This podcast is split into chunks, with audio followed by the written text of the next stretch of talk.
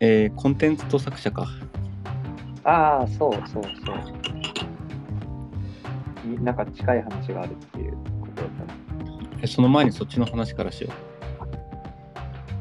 うん。いや、えーっと、でも、なんだっけ。うーんと、あ、そう、最近ね、あの、あれよ、お笑い芸人、カジサックとかのさ、YouTube を見ていて、うんで、で、あれだ、カジサックがこういろんな芸人が YouTube 始めるのに、こう、アドバイスとかをしてるんだけど、う。うんうんうん。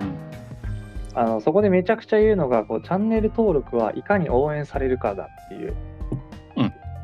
要はそのコンテンツが面白いからチャンネル登録するんじゃなくて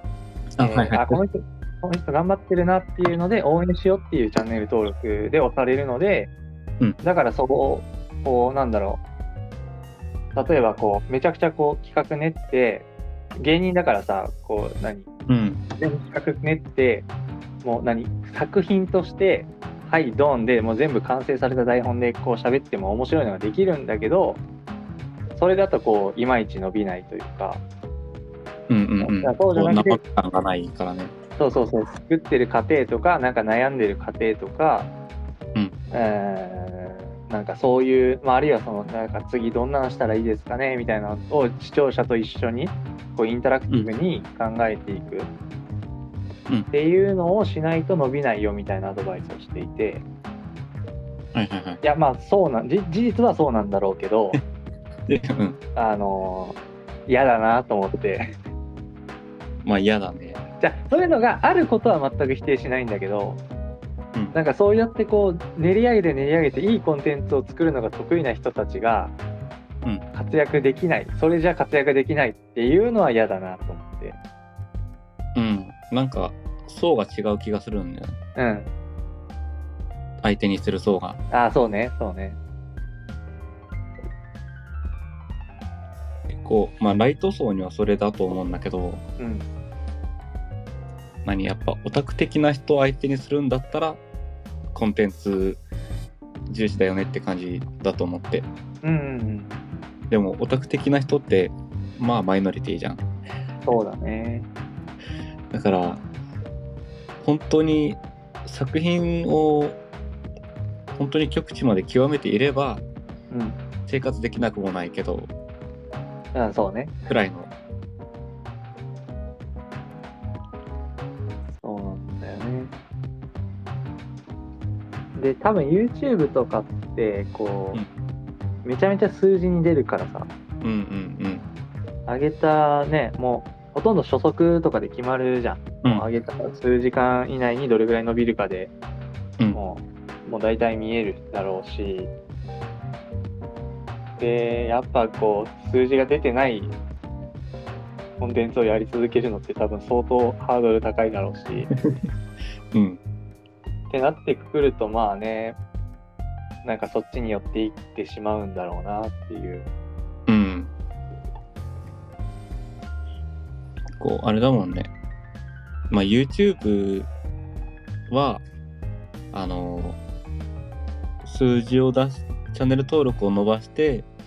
でうんコメントをたくさんもらってっていう、あのまあ言ってしまえば応援主体のプラットフォームだからうんこういったところも目立ってるわけじゃんうんうんうんそうね結構これあの社会的にどうとかあのコンテンツを作ってるよりは人気を集めた方が何売れ一般的に売れるとかではなくてうん今そういった性質のプラットフォームが主流だからそれに合わせたマーケティングをした方がいいよくらいのレベルだと思って、そうだね、そうだね。そう。要は今の環境では、そういう戦い方が効果的だよっていう話うんだもんね。うん。ただ、なんだろう、そういう環境しかないよね。 そう今はそういう環境しかないそう。いや、だからそう、SNS 時代というかさ、うんその、この時代とかって言われてるけど、うん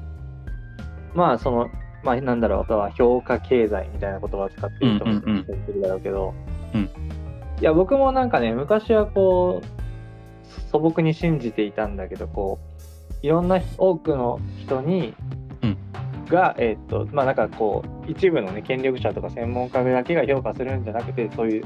中央集権的なものじゃなくてうんこうもっとね、えー個人個人が、えー自分のがいいと思ったものを評価する、でその数それが数値化されて、えーされるとこうみんながいいと思っているものが可視化されると。あはいはいはいうん、そうすると,、えー、と本当にいいものがどんどんこう世に出やすくなるみたいなうん多分信仰だと思うんだけど、で僕はもう昔は素朴にそれを信仰していたんだけど、うんどうやら違うなっていう どうやら違うらしいそうどうやらまあこれなんかちょっと近い話かなって思うのがあのなんだっけ、フォードあの車のさ、フォードの有名な話あるじゃん、ヘンリー・フォードの。あのああく車の会社の創業者が、うんえー、とあの当時私が顧客に何が欲しいと聞いたらみんなは速く走る馬が欲しいと答えただろうみたいあな、はいはいはいはいはいうん要はその顧客も自分自身が本当に欲しいものであったりとか自分の抱えている問題を解決する最善のアイデアだったりというものを知らないわけでうん顧客が求めるものに愚直に応えることがベストではないっていうそういう教訓だと思うんだけどあのなんかまさになんかそんな感じになってるよなーって思っている うんあそえそんな感じとはいやは、えっと、顧客の違ううん表面的なニーズにあの過剰に適応していった結果もうなんはか世界全体がなんかベストじゃない方向に向かっているというか本当はもっと、うん表面のニーズにはない、うんなんかもっと求めているものがあるんじゃないのかなっていういはいあーこのコンテンツ全体の成長があの消費者のそ消費者の想像力で抑えられてるって感じかあなそうねそうねまさにその表現がぴったりくるねそういうことだようんそうなそれはだからあまりにもこうクリエイターが数値ばかりを追うよううにん気にする、まあまああんだけ可視化されたら気にせざるを得ないんだけど うんそうみんながそっちに寄っちゃってるっていうのが原因なのかなっていうなんかそういう不満です今日は 不満毎回な何かの不満を吐くっていう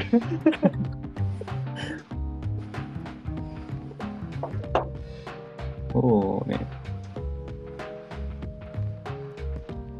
こう、解決しようもね、ないもんね。うん、なんか別に誰が悪いとかっていうわけじゃないそうしね。なんかこれに関してはなんかいつも言ってるさこうもうちょっと考えようぜっていう話でもないじゃん、うんうんみんながそれぞれ考えた結果そうなってるっていう話だからうん。うん。なんかしゃしゃあないよなとも思いつつで もなあれだよねなんか囚人のジレンマ的とかさ、なんか、時代の流れだなってなるね。そうそうそう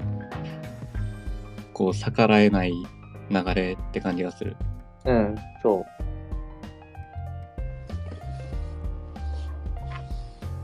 まあ、ななんだね、どっかで揺り戻しが来るのかな。のかなあえーこう数は取れないけどすごいいいと、すごいあの有料のクリエイターが売れてたのってさ、うん、本当にこう何パトロンがいてみたいなうん、こういう時代じゃん多分、うん、まあその時代でも人気があるからパトロンつくとかも十分ありえたんだと思うんだけどうん。いや、なんかそういうのってやっぱ権威性に裏付けさ支えられてるというかさ、うんやっぱ大衆の俺らはわかんねえけど、なんかこう、有名な評論家がそう言ってんだからあいつはすげえんだろみたいなんで、うんあの支えられてる節はあって、まあ、それはもちろんねいい面悪い面あると思うんだけど、うんなんか中央集権的なものが必ずしも悪くはないっていうのがこういうとこに表れてるんじゃないかなというふうに思う。そう。あの、そういう一つの大きい権威に目つけられたらそれでいいっていうのも、まああの数が違うだけで結局ファンを取れなきゃいそれもできないんだけどそうだね。だからなんだろうな結局こう昔前がこう集団の時代で、うん。今がこん今があのこの時代って言ってはいるけど、うん。やってること的には何も変わってなくてただあの一つの組織としてくくりがなくなっただけでこうもともと何かを始めた人に対して周りが集まってきてとそれを応援するうん応援だったり協力だったりをする、うんこれってまああの原始的な会社組織みたいなものでもあるじゃん。はいはいはい。でそれをただあのきちんと数をカウントしてそして一人一人の負担が、まあ、ほとんどないただ応援するだけうんうんだったりまあファンにこう応援だけじゃなくて何実際にこの作業をやってくださいあの作業をやってくださいっていうケースもあるわけだしうん。うんうんうん。うん。だからね、あんまり、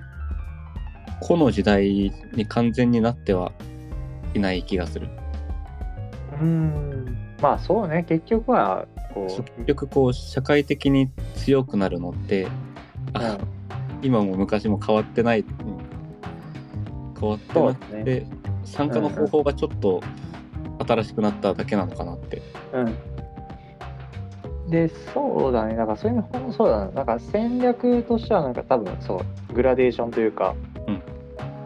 あの、なんか同じルールの延長線上にあるっていうのは確かにそんな気はするけど、じゃあ何が変わったかというと、要は多様性が失われてる感じがするんだよね、むしろ。あ、逆に。うん、っていうのも要は、えっとあ、ー権力者ってなんうんそう別に一人じゃないわけで、うんね、権力者好みの違う権力者が何人かいて、でその誰かに刺さればいいよかったので、うんまあ言えばだからその権力者の好みの数だけの多様性ぐらいは担保されていたのが、うん、うんこの、こうあれ今までは、うん、あの、誰かに刺さればいい。そう道を探してた。そうそうそうそうでしかもさクロートに権力者ってまあ大体クロートなわけで、うんでクロートとか通好みなものってちょっとこう癖のあるものだったりとかさ、うんするからもうなあんなんのていうの今の流行ってるものとは違うものだったりね。そうそうそうだからそう権力者とは別にあの流行るものは流行るじゃん結局、だからそのまあまあその辺流行ってるけどでも分かってる人はこっちを選ぶよねみたいなことを言う人がいて、うんでそういう人に権威があったからじゃああたちょっとなんか詳しくなりたいとかっていう人たちはそっちになびいててそこもある程度支えられていたうんうん。のが今やなんかそういう人ってすごく疎まれるわけじゃんか。うん。何言ってんだ俺なんか俺がいいと思ったらいいんだってお前のなんか なんか見る目なんか知るかよみたいな風潮になってきて、うでもじゃあ自分に見る目があるかって言ったら別にないからさうんうん。じゃあ人気なやつをとりあえず見るかみたいになってうん。結局その大衆の評価っていう一個の軸でしか評価されなくなってしまっているから、うんむしろ多様性が失われてしまってるんじゃないかなっていう。そうだね。結局こう、今までが言ったようにこう、誰か一人の多様性でもう、一人に刺さればよかった。だから、あそうそうそうそう強い一人にね強い一人に刺さればよかった。要は一人に刺さればよかった。うん、まあ、ざっくりし、それが、パターンが100個あったとして、うんで、も、今、マジョリティに刺さらなきゃいけないってなるから、うんマジョリティは100あるわけないので、 うんうんだから、あの、多様性が、このマジョリティって一つ、まあ、言うて二つ三つくらいのそういう大きい分類大きい界隈ごとにしかうん、なくなっちゃったそうだね。あとなんか見つけにくくなった。その要はもうはっきり評価で出るじゃん。これが人気です。これは人気じゃないですっていうものが。うんでそれはほとんどこれはいいです。これは悪いですとニアリーイコールで語られるから、うんうんあの人気なものしか目につかないんだよね。めちゃめちゃ探さないと。うんああえそれはでも昔もそうじゃない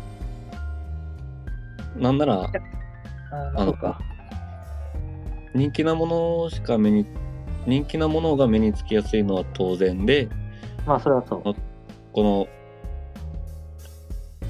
もしこうすごいいいいいけど人気がない人っていうのを見つけてうん育てようってする人は、あの人気なものだけ見てるはずがないじゃん。まあまあ確かに。あさりに行っててうん。で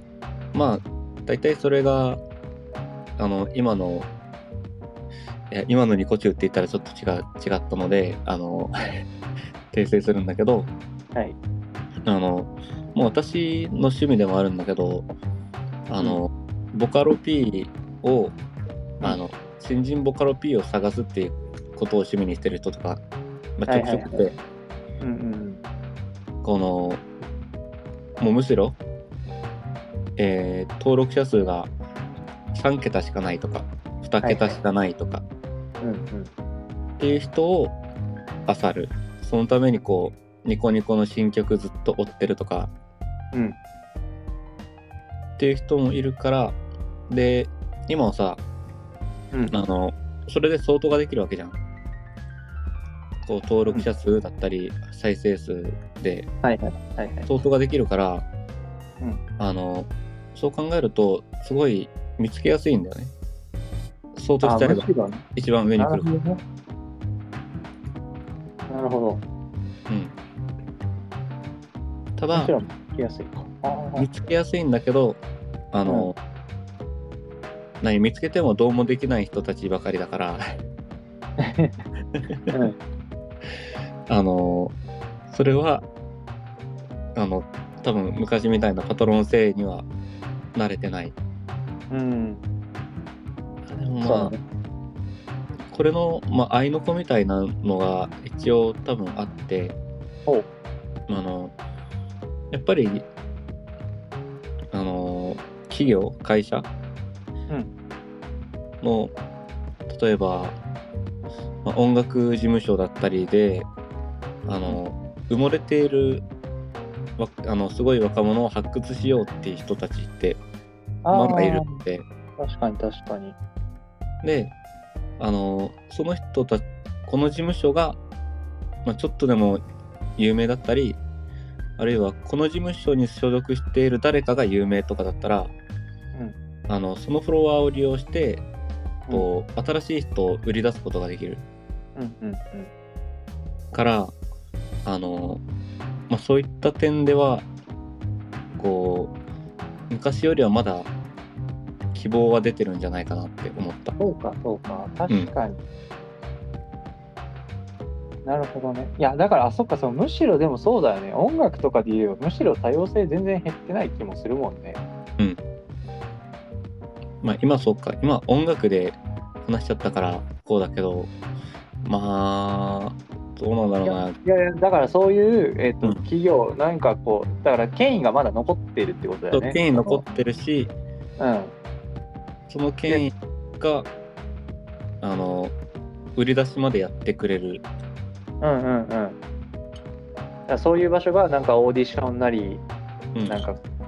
コンペコンペなり、なんかわかんないけど、うんうんうんそういうのを開いてて、で、そこでこう発掘しようという気概を持って、発掘したものは最後まで見届けるみたいな、うんいやもう気概を持った権力者たちがいるわけ、いる界隈はちゃんと、むしろ多様性は広がっていって、うんうん尖ったものがバンバン出てくるみたいな状況にはなってるのか。そうそうそうああ。そう、そうだよね。今だって音楽の好みなんて絶対友達と会わないもんね。そう 友達とあ何ね2人ともこうネットで音楽聴いてるって言ったって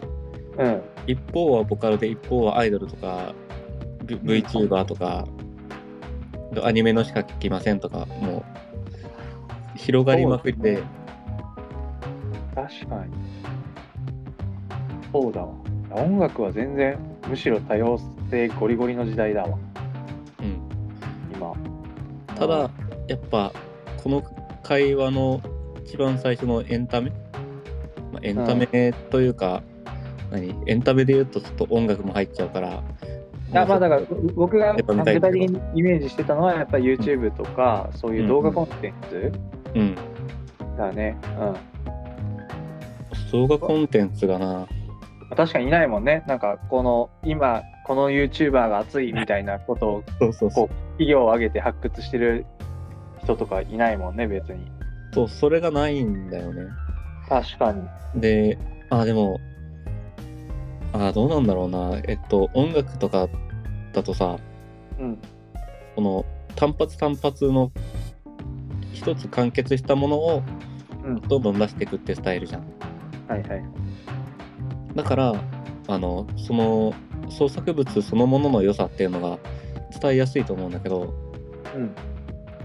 動画コンテンツってさ結構続きものの性質があるじゃないまあ特に YouTubeYouTuber とかはそうよねってなると、まあ売り出す方も難しいし発掘する方も難しいのかなとはなるよね。ああねまあでもどうなんだろうな多分知ってると思うんだけどうんはホモ・サピって人いるじゃん。いはいはいはいはいああいう人あの人とかさうんもともとなんか有名チャンネルにいたらしいではあるんだけどそうそうそうあのすごいニッチなジャンルで爆発的に人気出したじゃない。うんうんあれ、まあなんであんな勢いがついたかちょっとわかんないんだけど、えーっとね、うん。まあまあ、ななんでかはさわかんないけど、うんえーっと、そうそうそう、もともと顔が売れてんのよ、あの人。あ、もともと売れてんだ。っていうのも、えっと、一岡元気わかるあ、うんうんうん。あの、伝次郎の、そう、伝次郎のそう孫元の、そう、うん人が、えーっと、YouTube チャンネル立ち上げて、その科学的な、なんか、いろんな実験をうんや、るっていう、うなんか、子供向けじゃなくて、もうちょっとしっかり、はいはい。なんかいろいろこうななんか何十万もする電子顕微鏡を使ってちゃんと見たりとか、うんうんうん、結構なんかしっかりこうエンタメなんだけどあの技術はゴリゴリ使っていくぜみたいなスタイル科学チャンネルをやっていて、うんでそこはもうなんかあの科学実験界隈ではもうトップ YouTuber って感じなんだよねう。ん。あ、あそうなんだ。そうそうそうそう。まあやっぱね、伝次郎、伝次郎チャンネルがやっぱりトップクラスで知名度があって、まあ、伝次郎、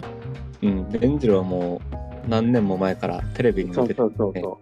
う。で、伝次郎チャンネルのレギュラー出演してたの、い一岡さはいんはがい。はいはい。うん。もうほとんど伝次郎先生よりも出てるぐらいの。そんなことある。あいや、もう伝次郎チャンネル、伝次郎先生ほとんど出てこないから。あ、そんなことあるんだ。たまにしか出てこなくて、そう。で、その、だからその伝次郎チャンネルの中のあのスターというか、うんだった人がこう独立して自分で立ち上げたチャンネルなので、うんもう最初の知名度もあるし、中身もやっぱ面白いっていうので、うんで人気だったんだけど、あえっとそこに助手としてあのホモ・サピの人が入ってたのよじゃあ何この伝次郎あ元気がと伝次郎にやったことと同じことをしてるんだ、そうねそうね近い感じそう助手としてしかも当時高校生か中学生か忘れたけどそんなそうかなり若い時期から、ねでもんバリバリにこうなんか助手が務まるくらいには科学的な知識があったりして、うんでだからその人気女子なんかキャラクターみたいになってて、うんでそうっていう人がこう、えーチャンネル立ち上げてっていうのが一個とあとコンテンツ自体があの人めちゃくちゃ面白いうんそれは知ってるめちゃくちゃ面白いから、うんあのあとツイッターとの相性がいいよねあの人のやることあ、そうなんだ。あのバズりやすいのよねツイッターでよくバズってるのよあの人へえ。うんなんかそろそろ夏夏が近づいてくるとそろそろきセミ食わなきゃなみたいなツイートがななんか万バズしてたりとかうんうんうん。そうっていうのでそうあの人がやることやることがツイッターとの相性がよくよくバズってるので、うんあの割とチャンネル開設しましたでいきなりもう何万人登録みたいな感じになったねあ、それでか。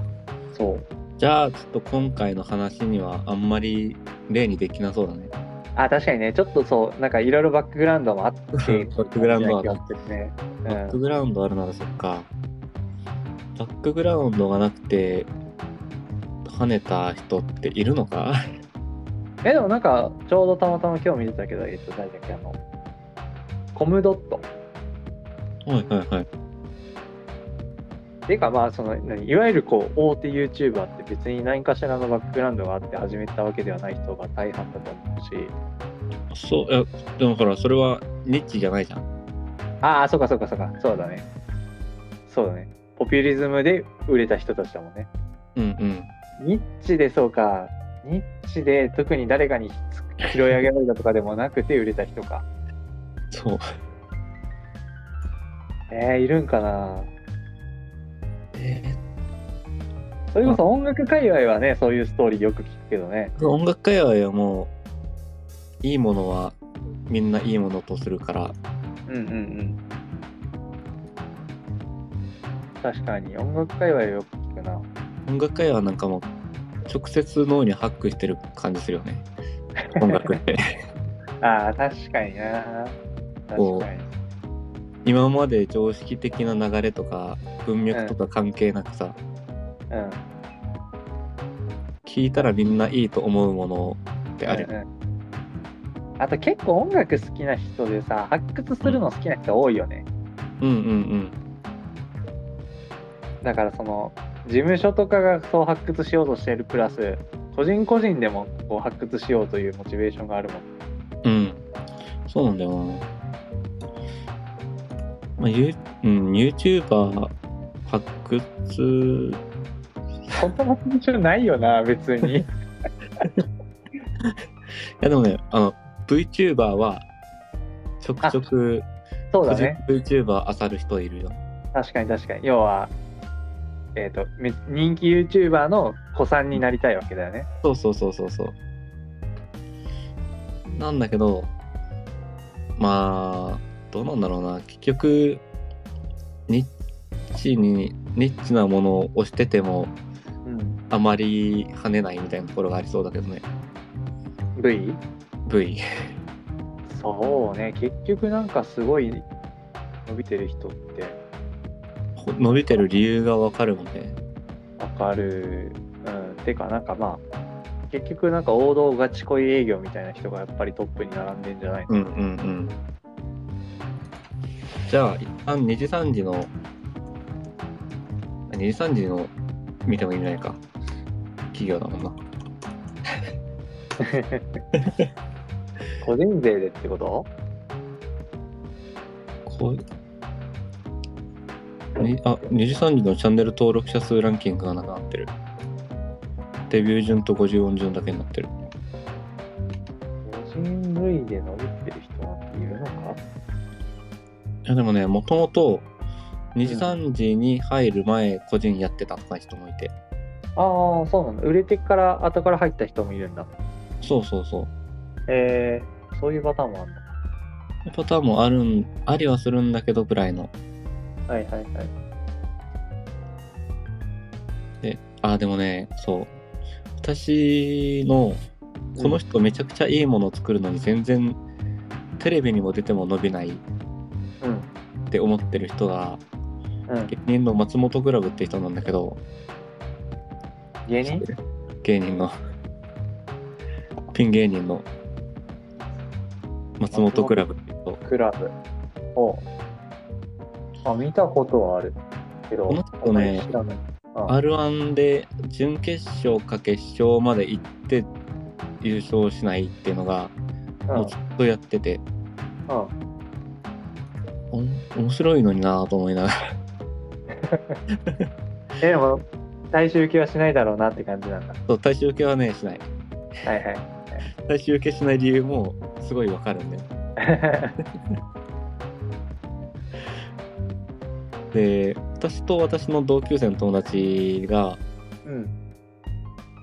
まあ私の仲いい友達という時点でお察しなんだけど、まあ変わってるものは好きなので、はいはいあの、二人で松本クラブ早く売れないかなって言 ってた。でも売れないかなと言いつつ、でも売れないだろうなとも言ってた。そうだ ねいやいるよね売れないだろうなけど好きなんだよなっていうそういるよねうん、こういったものがやっぱ、うん、お笑い、うん、お笑いだったり YouTube 動画だと、うんいやそうだからさっき言いかけて刺さらないと、うん、さっき言いかけてやめてたけど、そのやっぱうんエンタメ、えーなんていうの、その音楽もエンタメ要素はあるけど、やっぱアート要素もあるわけじゃん。うんで、そのアート要素っていう部分が、まあそこう、豊洲が強すぎたらいいのか。そう強いと、やっぱりこうニッチなもの、なんか尖ったものも評価されやすいというか、うんなんかそれがかっこいいみたいな、やっぱり文化があるわけで。うんうんけどお笑いで尖っお笑いにさ別にそんな尖ったものってみんな求めてないから さそうなんだよな。ぼーっと見て笑えるかどうかっていうところだから、うんうんだからやっぱそういうのが引っかかりにくいんだろうねそう、そうだね。 YouTube の動画もそうだよね別になんかいい作品を探そうと思って YouTube なんて誰も見てない しそう、うん。本当にそう。とりあえずなんか疲れたって帰ってきて流し見しててそれなりに笑えるものをみんな見たいわけでそう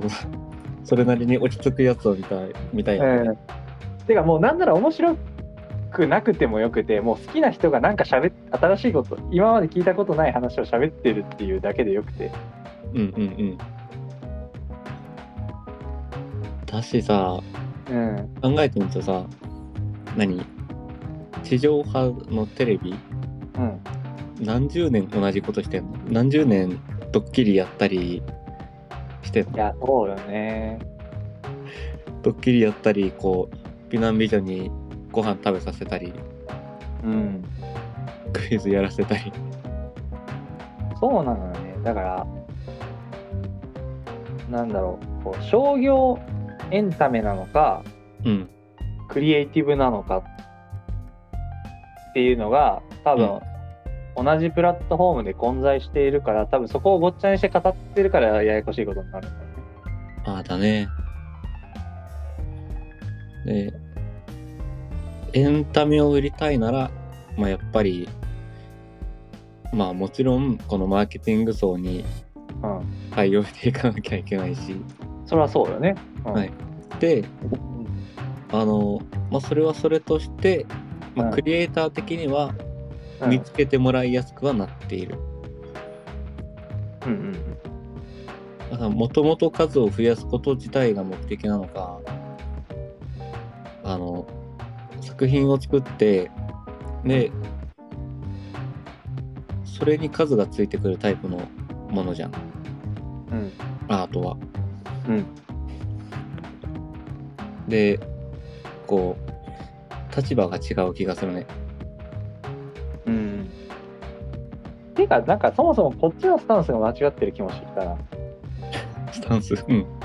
要はそのしょ商業じゃねえんだよクリエイティブなんだよって言うんだったらなんで数気にしてんだよって話じゃん。うんうん。それは思うよ。だからその松本クラブうんが、うんまあ、要はどっちかというとクリエイティブ的な方として評価してるわけでしょそうその売売れない商業としてはダメだよねっていう、うんじゃあ別にう売れない売れることを目指してないしあの売れなくていいじゃんっていう だから売れないだろうなってなんかそこにこう何か思う必要ってないじゃんっていう。いや、えっとね、これはね、うんあの、まあ、あの、理想論を語ればそうなんだけどうん。あの資本主義社会に生きてる以上まあそうなんだな。アートを続けるには資金力が必要なわけでうん。で、まあ、これが権威の傘のもとにいればパトロンからこうお金をもらえるんだけどうん。今それがないのでとうんアーティストも結局ファンを集めなきゃいけなくなってる。そうだね。だから結局さ、うんなんか僕はなんか最初漠然とうーんとなんかこう何いいものが人気出るものとは限らないから、うんこうおかしいよねみたいなスタンスで喋り始めたけど、うん多分おかしいのは資本主義の方だよ ね。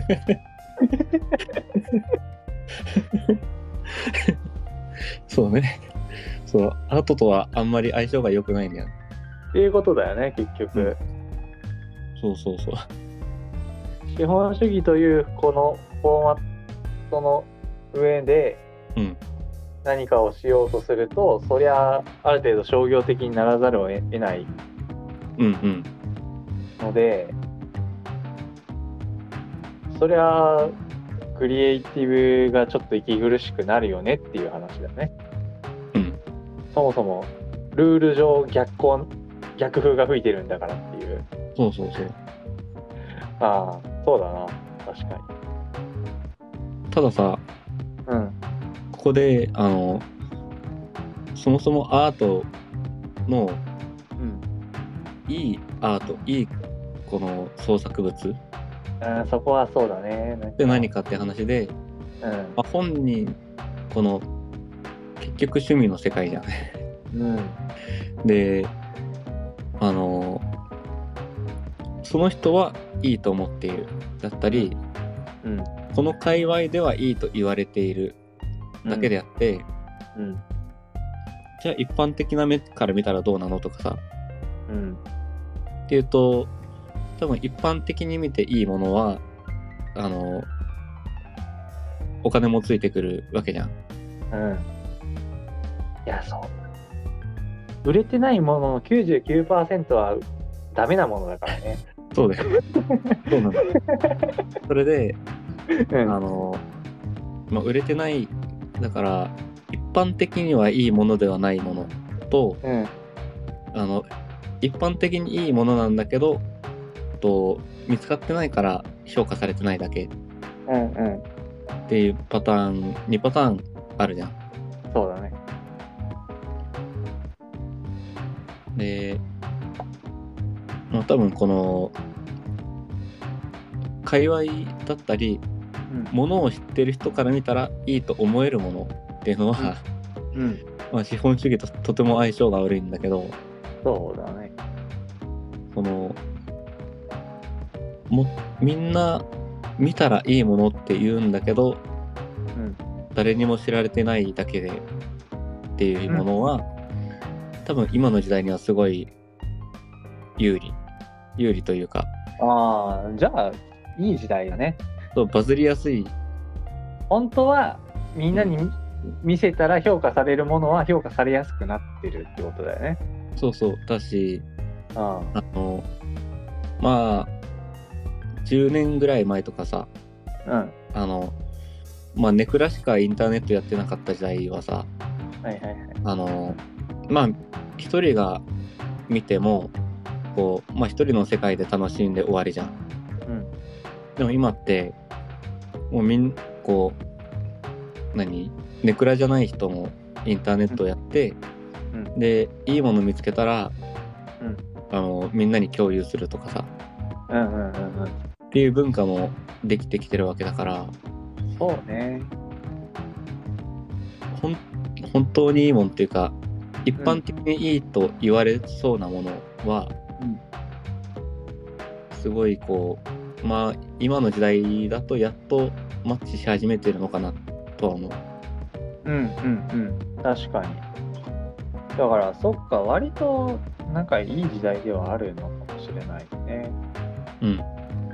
ちゃんといいものが評価されて多分それねフォロワーとかって多分好みが似てる人とつながってることが多いからそうそうね、結局誰かがそれを拡散したら自分もハマる可能性が高いわけで、うんうんじゃあそういう自分の好みに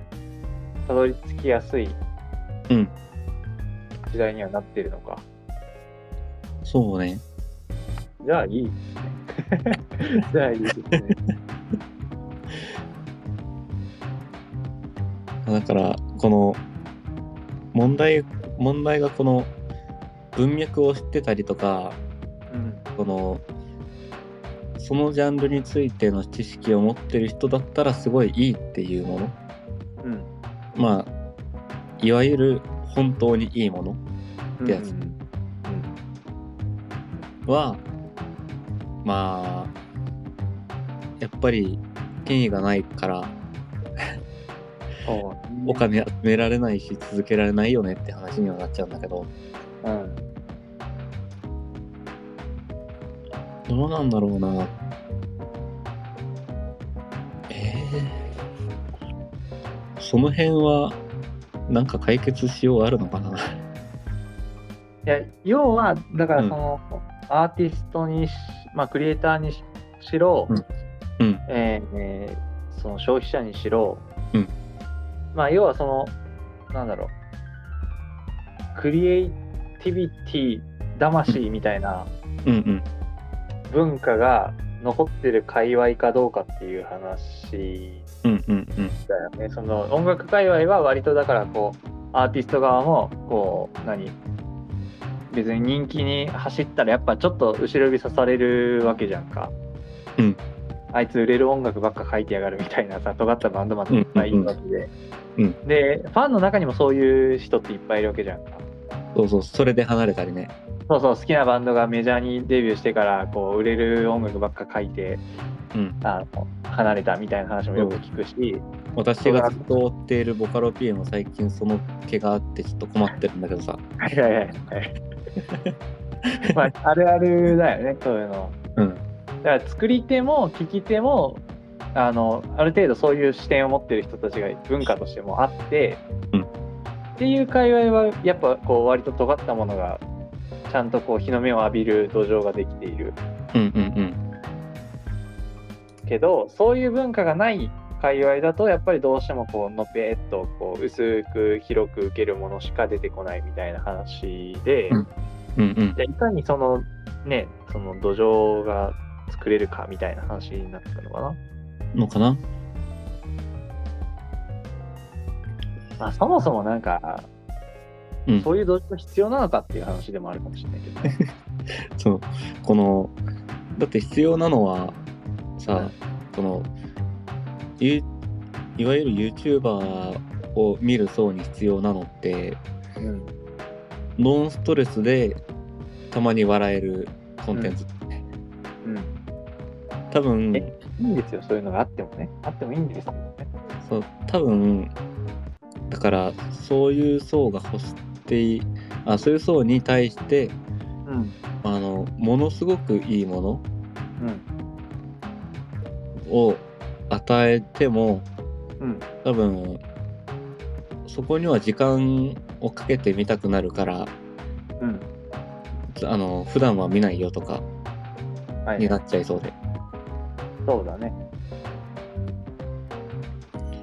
こうやっぱ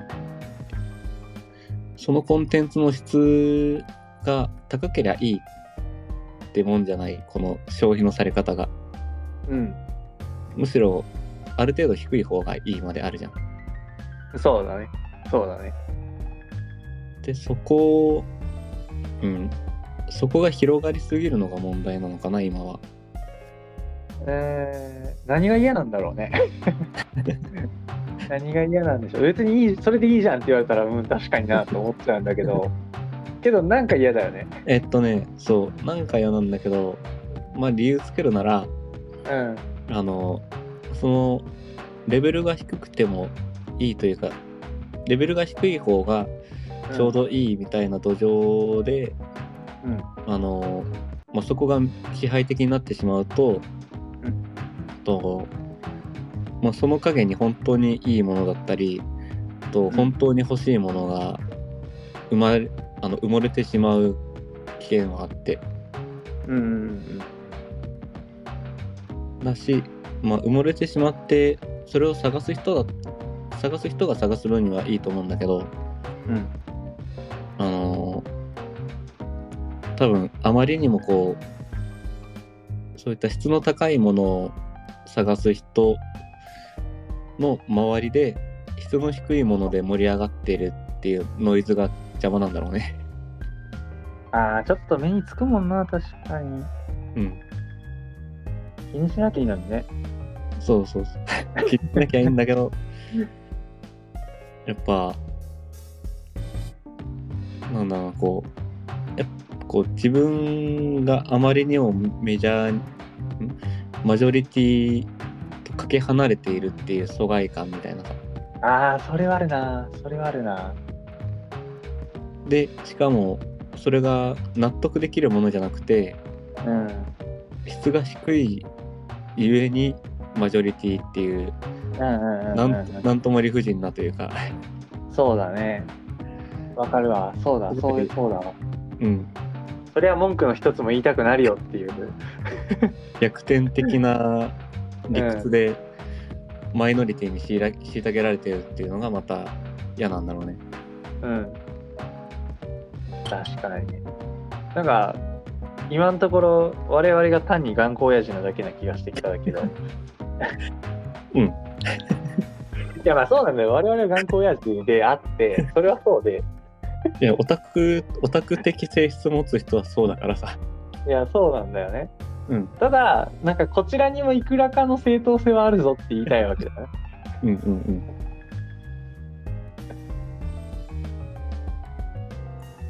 うーんそうだね。まあ構図としてはあれと近いか、なんか伝統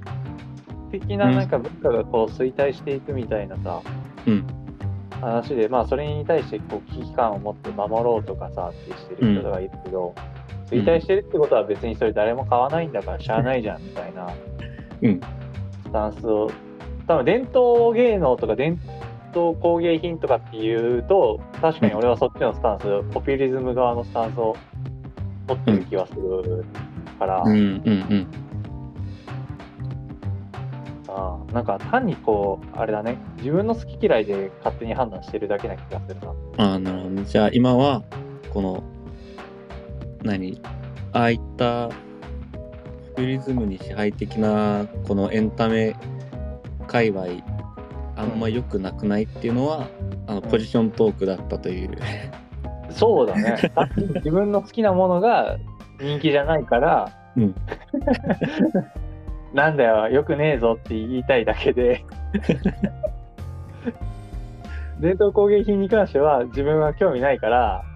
そんなもん誰も求めてねえんだから勝手に滅びろよみたい な単なるポジショントークだね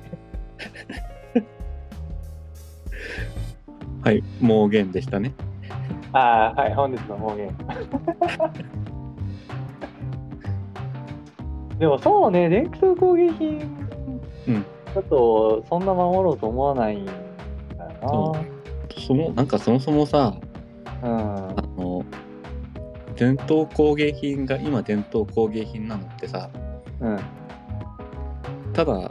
こうみんなが守ろうと思って守ったわけじゃなくてうんそれ以上の優れたものがなかったから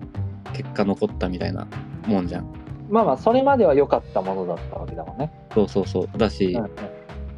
じゃあ今まで滅んだ伝統がいくらあるかって話でうんでそれを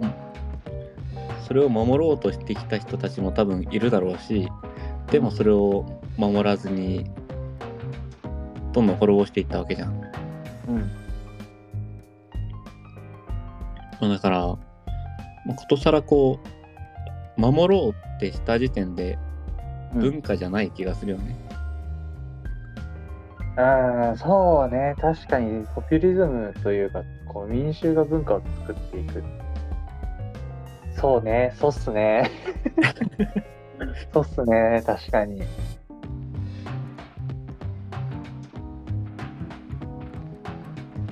で、まあ実際やっぱ、なんか尖ったものでもある程度こう、なんうかんトップとまではいかなくともある程度の地位を確立してるものもあったりするわけだしねうんうんでそういうのが好きな界隈とかができてたりするわけでそうそうそうああだから落ち着くとこに落ち着いてるんだ ね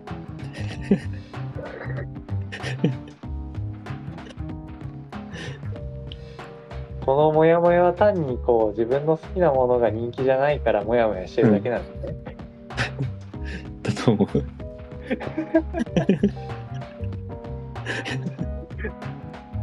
じゃあじゃあ僕が悪いです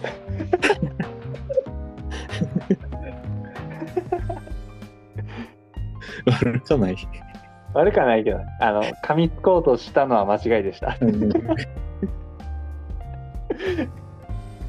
そうだなそうだねこう感情的にはまだ受け入れがたいけど頭理性では受け入れたわあよかったね まあでもやっぱねあの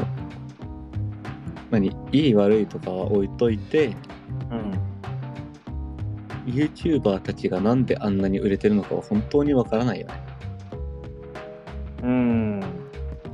まあだからそのさその、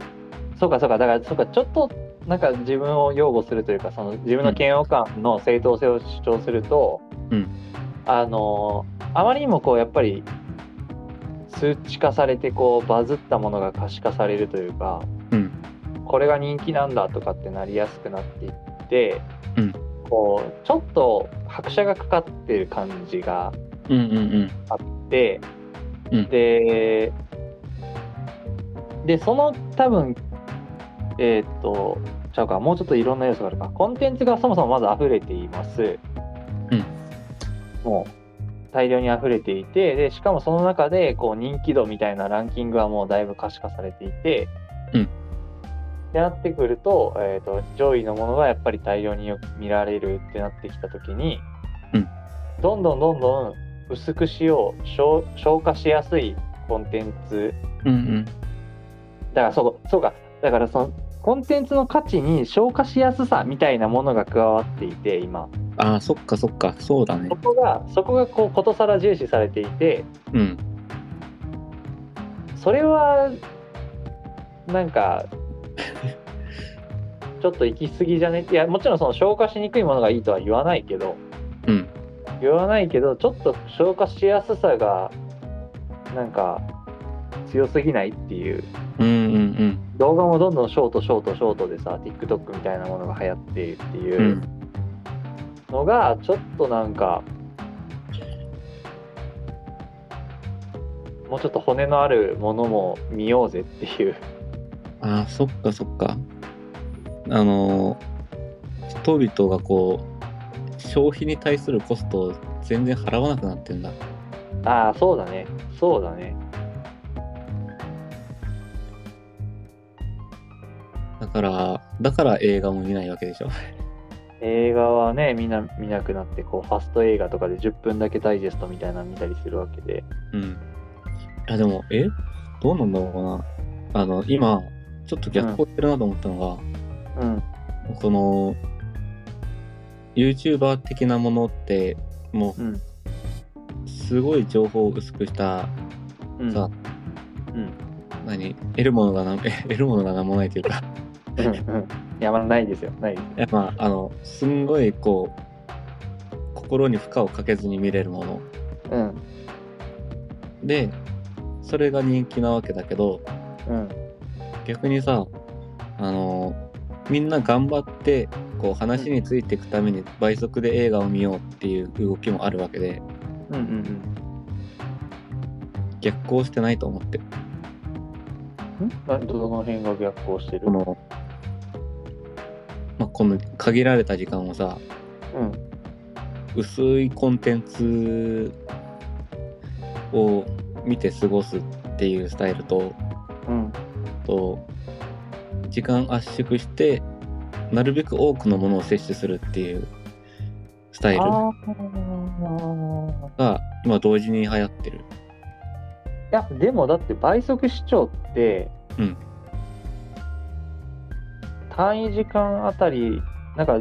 その消化できてる情報量としては大したことないじゃん、うんうんだって倍倍速で見てるわけだから、うんだからむしろやっぱりそのコンテンツの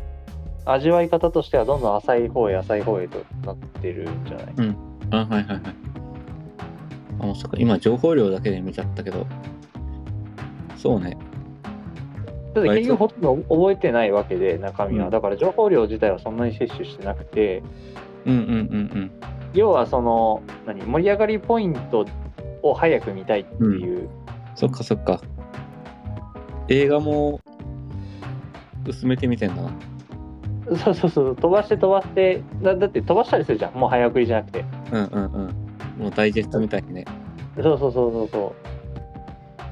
うだからやっぱりこう薄く薄めたいっていう潮流だと思ううんうん。ほん、本当はそんなに見たくないというか、うんどうでもいいと思ってるから飛ばすんだもんね。そうそうそうそうそうそっかそっか。でなんか別にさそなんかそれをなんか全部否定するわけじゃなくて僕だって当然何も考えずに見れるものが見たい時ってあるし、うんうんだから、うん、そうねアニメとか割とそういうの求めてたりすることも多いかな、はいはいはいはい。えーうん、なんかぼーっと見れるもの例えばなんだろう小林さんちのメイドラゴンとかそんな感じだったかなまあ、そっかそっか。あれは、あれはぼーっとして見れるか。まあ見れるか。うんとか、うんこっちザロックも別にそう見ようと思っても楽しいわけじゃんか。うんうんうん。もちろんそのしっかり見ても面白いんだけどなんかうん、浅くぼーっと見てもなんか可愛い女の子たちがわちゃわちゃしてるってだけで面白かったるわけで、うんうん。そういえばそうだ。うん、ボザロンだかもらメイドラゴンも、今ちょっと見る側がオタクだから、しっかり見てただけど。あそうそうそうそうそう、まあ、だから本当にこうは幅の広い作品だよねああいうのは、うんねこうライト層にもディープ層にも受けるっていういや、日朝だね。確かに日朝もそうだねうん。で僕は割とそうねだから浅く見るコンテンツも多いので、うんだから作業 BGM に見てたりするしはいはいはい。まあだから実質倍速と一緒やね倍速視聴と、うんうん。うだん、かならので倍そ速よれりも内容覚えてない可能性だってあるもんね。あそうそうそうちゃんと見てないからね、うんだからなんかそれ自体は全部否定するわけじゃないんだけど、うんバランスの問題なんだよなそう、バランスもずっと進めてるものしか見てない。そう僕はそうやってこう適当に流し見するものって、うんなんかとりあえず流行ってるし見とくかみたいなテンションのものはやっぱそうやって見ることが多くてあ、もう若者が倍速視聴するのと同じ理由じゃん。そうそうそう流行ってるの見とくででもちょっと違うのは、うん流行ってるし流し見するかっつって作業中見てたものがおやこれどうやら面白いぞってなったら、うんえー、と止めてうん仕事終わった後にちゃんと見る、えそれは若者もそうじゃないあそうしてんのかな倍速だけじゃないか面白い倍ぞってな速ったらちでそゃんと見れるは面白いってなったら見るでしょ。そうかそうか うん。じゃあ Z 世代 Z 世代仕草してたわそうだよ、そうだよ。なんかおじさんムーブしてたけど Z 世代仕草してるわうん。そうかじゃあいいわ俺誰に対して怒ってんの 別に怒ってないけど怒ってないけどねなんか一人相撲してる。一人相撲してたね 今日ずっと一人相撲してる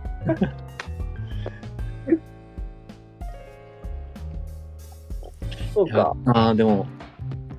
今パッと思い浮かんだのが、うんと、まあ、何、質の高いコンテンツが望まれてた時代で、そもそもコンテンツ入手するのが難しかった時代じゃん。ああそうね苦労して手に入れたんだから隅々まで味わい尽くしてやるぜみたいなそう。んんんこうさ今、こう、苦労して、例えば、隣町の本屋に行って買った本が、めちゃくちゃ薄いやつでとかさ、うん嫌じゃん。うんうんそれは絶対買わないじゃん。だってぼーっとツイッター眺めてたら流れてくんだもんそうそうそう。で、あの逆にうん今こうもう本当に一日中いろんなコンテンツを摂取できるしうんあのコンテンツ摂取しようっていうこの動きもあるわけよねうんあの欲求がうんうんもう時間空いてたらもったいないからなんか見ようっていううんうんうんの時にともうずっと濃いコンテンツだったらさそれはそれで疲れるでしょまあそれはそうだねうん。まあだから、薄いコンテンツが支配的になるのは、この、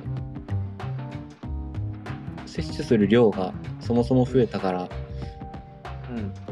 こう、一瞬一瞬の耐久値が下がってるうんっていうことで納得はできて、そうだねまあただやっぱり、その中で濃いものが一切ないのが問題うんなんだけど、いやだからそうそうだななんかうん時代の流れとしてそうなっていってるし、うんえー自分もそうだし、うん えーっとなんかそうなっていくことに何の違和感もないというかそれは自然にいけばうんなんかそうなるし合理的だよなとはう思ん。うんだけどやっぱりこう豊かさからは遠ざかっていってるよなっていう感覚はあって、そうなんだなんよかよく言う例としてはなんかあれか昔はこう移動速度が遅かったから、うんうん景色を眺める余裕があうっんうたんうと、んうん。けど今はもう景色見ても何も楽しくもうねもうものすごい速さで動いてるから、うんあるいはその何なんか数分で着いちゃうからそんなに景色を眺める余裕もないのでうん。結局みんなスマホを見ているみたいな話もあったりするわけで、うん。うん、ででしかもそのスマホもそうだから移動時間が2時間あったら別に移動中に映画見れるわけだけど、うんうん中途半端に速くなってるから10分とかうん。うん。移動できたので、じゃあその10分で何見るってなったらやっぱりショート動画であったりとか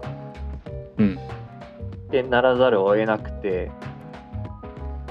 だからそうだよねなんか効率化されていった結果なんかなんかこうゆっくり味わう時間がなくなってんだよね。そうね。それで、こう、逆にこう、今、今この時代に、ゆっくり味わう趣味っていうのを持ってたら、うん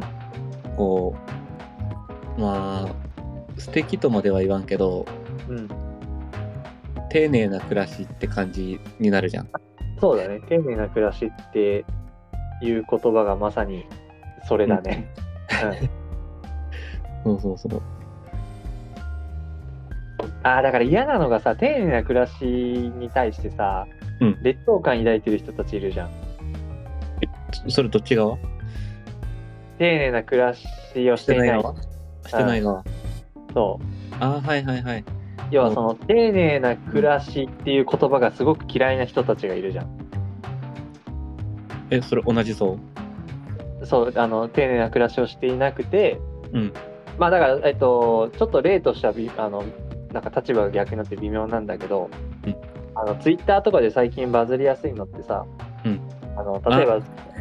す寿司買ってきて皿に移さずにパックで食うのって、うんあなんかガチガチそうじゃなくて、えっと、私はこう、う買ってきてもちゃんとお皿に移して食べたいんですっていうだけでめちゃめちゃ叩かれたりするわけじゃんか。うんうんなんかそういうなんかはいはい丁寧な暮らしアピねみたいななんかそういうムードがあるじゃん。うん。あるある。うん、なんかそのうん劣等感は、お前貧しいぞって うんうん。い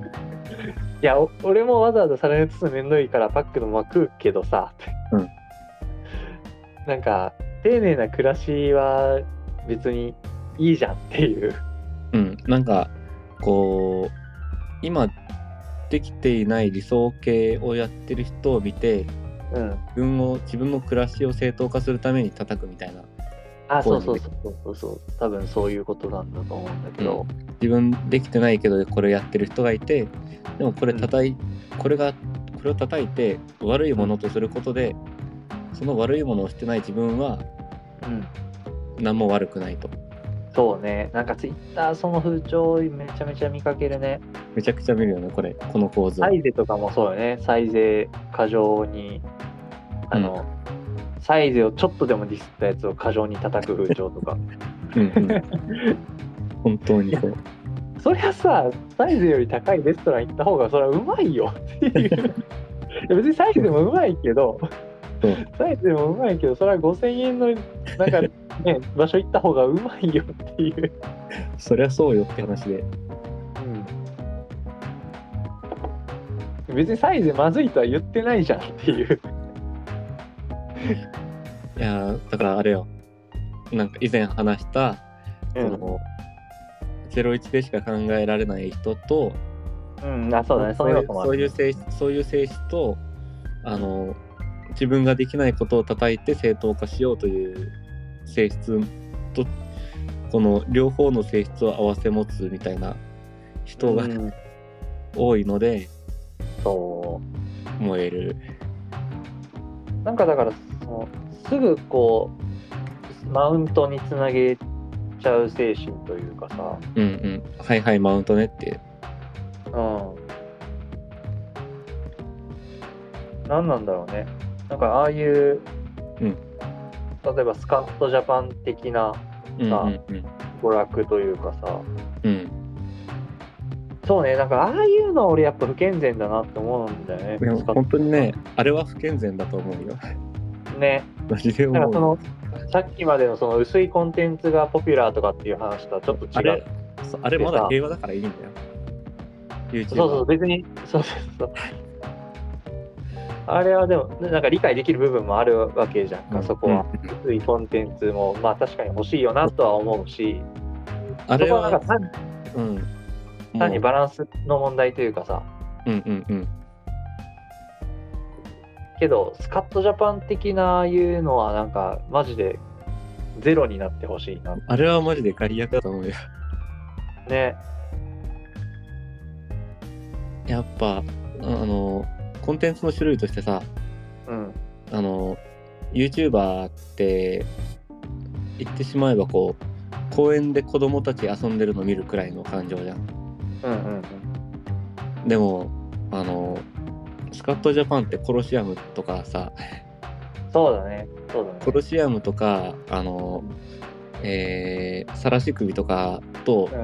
同種のコンテンツなわけでしょうん。さらし首だね、確かに。うん、まあそういうあの他人を害するとか害されている人害されてるっていうか罰されている人を見てうん。こう優越を得るとかうん。そういうタイプのこん、あのーエンタメで、そうだね。まあ、でもこれってなんか反動な気もしてておこのまあももともとさこう、うん成敗者ってずっと強いわけでしょ、まあそうね、うん水戸黄門とかもそうだしね、うん、遠山の金さんとか。うんうんうんででもあの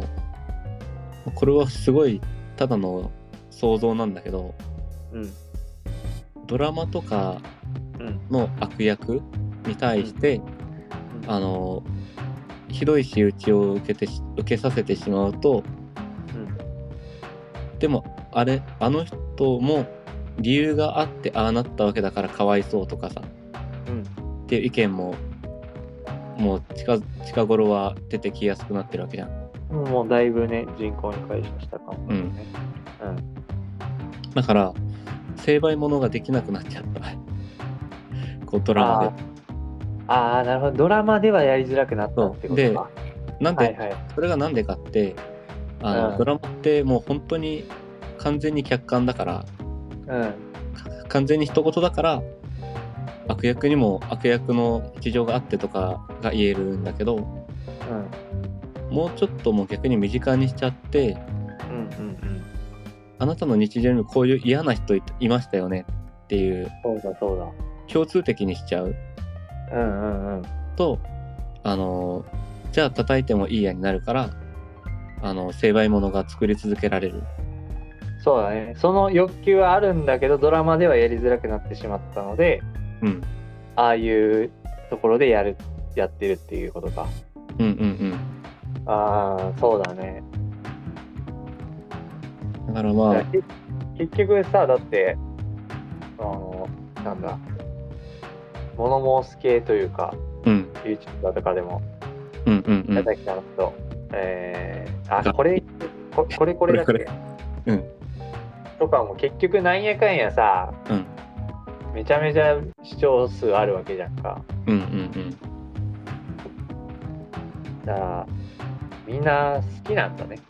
文春とかも文春とかも結局だってそうだ部よ数売れてるわけじゃんかうん。そうだよ。買ってるやつがいるからねああいう記事を出すわけで、うん。なんかし仕方がない気はするけど、うんあの何本当に欲求に従えばというかうん、原始的なんだよね。まあ大衆のアヘンですよね うん。大衆の変ですよ。大衆のだそっか大衆の変にコンテンツがどこまで許容できるんだろうっていう話かうん。で、まあ、YouTuber は大衆の変だろうが、うん何も害がないからいいんよ。副作用のないアヘンですねそう。うん副作用のないオーガニックなアヘンなので、オーガニックなアヘン アヘンは大体オーガニックなんだよいいんだけど、うんスカットジャパン的なものは、ちょっとねこうんあうやっぱりこう、何、まあ、何が嫌かって、うんうんあの、やってる側がそれを道徳的だと思ってやってるんだよ。ああそうだねそうだね確かにこのこの矛盾が嫌いなのかもしれないね私はうんまあ正義のふりして正義の鉄槌をこうなんか振りかざす人たちが嫌いっていうことだよねうんうんうんうんうん、まあそれはそうだね。私まあ他者を害することをエンタメにしてるってのもすごい健全ではないというか一般的にこう一般道徳からすると、えー通常の場合それは良くないこととされるものおでも今思いついたのがうんうん多分その論調だと多分クリティカルな反撃を食らってあらうん寝取り物とかうんを楽しむのはダメなんですかっていう、あ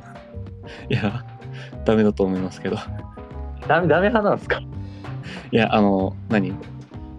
多分、寝取り物を楽しむってさ、うんあの、寝取る側じゃなくて、うん寝取られ側を楽しんでるじゃん。だいぶ。あじゃあじゃあじゃあ分かったロリロリ未成年あはいはいはい。を楽しむのはその二次二次でうん。二次元でそういうものを楽しむのはダメなんですかっていうのは多分クリティカルなあ、そっかそっか。反論になるんじゃないかなそっかそっか。それで、まあ、誰も傷つけてないからいいよねっていうと、うんあの、スカでッもトジャパンも誰も傷つけてないよねになるのか。そうそうそうそうそうはいはいはいはい。なるほどね。そこは解決できないね。それはだって今んとこさ我々多う分んダブスター的になってるよね、うんうんうん。何あー唯一こう思い浮かぶ唯一の違いは、うんあのロリものだったりうんこのレイプものだったりを見る人は、それがいいことだと思ってやってないああーはいはいはいはいなるほどちゃんと自覚的あの悪いということに自覚的な上でそっかそっかいやちょそっかこれはフィクションだからうんっていう楽しみ方をしてるわけだうん、でもスカットジャパンはこういったことがありましたっていう紹介だからむしろ現実を重ねてるもんねあの嫌な上司そうそううちの上司もこんなんだってやってみてるわけだからね確かに、っていう違いがあるかな。確かにそれはそうかもああ納得うんそうだ、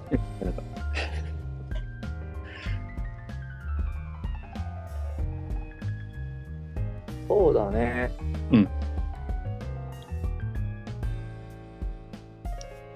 あとまあなんかちょっとなんか、うん別の観点というか、うん僕が強く思っているがしかしこう論理的な根拠は何一つないものとして言うならば、うんあの品性の問題をすごく感じるんだよああ、そう、最近ね、そのことを、あの、どっかのタイミングで話そうと思って私も考えておうおうう、ちょうどよかった。 なんなんでかわからんねんけど、た。うん。そのじゃあレイプななんででしょうねこう性的欲求がなんかちょっとこじらしてるような人が、うんなんかまあ、まあ、例えばレイプものであったりなんか普通なら許されないようなものを二次元とかフィクションで楽しんでることに関しては、うんそんなになんか下品だとは思わないのよね。まあ、まあこれ下品だと思う人も結構いそうだけど ね。その下品っていうのがそのなんて言うんだろう、人格的なというかなんというんだろう,、うんうんうんそのいやその描写は下品よ そりゃそりゃそりゃそうよ、うん、なんだけどそそういう話をしてるんじゃなくてうんうん。なんかこそういうものを好んで見るということ自体が何かこううん人として品がない行いなんだとか、う、うんうんうん。まあだからなんか倫理的なもうちょっとこう外側の感覚というか、うんうんなんか別に倫理的に問題があるわけじゃないけど品が悪いみたいなうん話をそのスカットジャパンとかには感じるのよねそういうものを楽しんでいる人って品がないよねっていう、ああ、はいはいはいはい。そううん。っていう感じだ例えばじゃあ別にそのスカットジャパンはうん別に身近にそういう人がいるいて重ねているわけでもないし、うんえーそれが正義だとも思ってないんだけどあれは見ててすっきりするから見てるんだっていう人に対してもやっぱりなんか品のなさを感じるんだよね。うんうんうん。ああ、なんでだろうな。別にこうね、例えば、あの、旅ナ系のものを見てる人に対して、はいはいはい。そんなに品がないだったり、その人自体が下品だとはあんまり思わない。そうそうそうなんですよ。そうなんですよ。けど、スカットジャパンはなんかその人そのものが下品な感じがするよね。うん。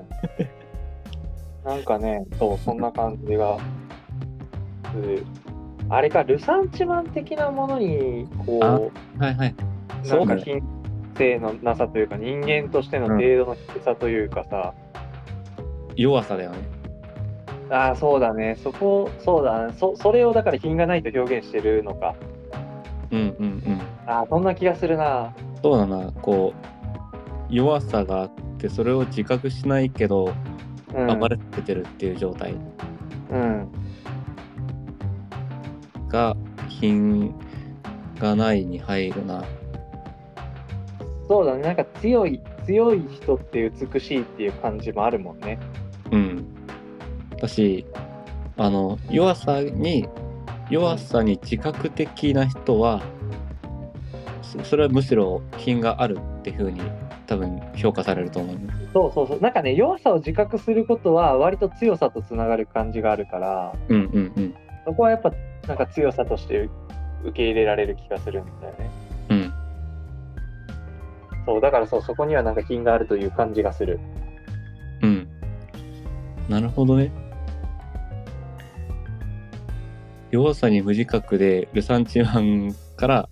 他人を攻撃する人か。うんっていうのがなんかこうまあ別に攻撃まで行ってなかったとしてもだから実害がなかったとしてもなんかルサ嫌ンチマだなン他人に向ける人だよね。そうなんか嫌だなっていうはいはいはい。はい。品がないよねっていうなんかこう見下す気持ちなのかなが生まれるというかうん。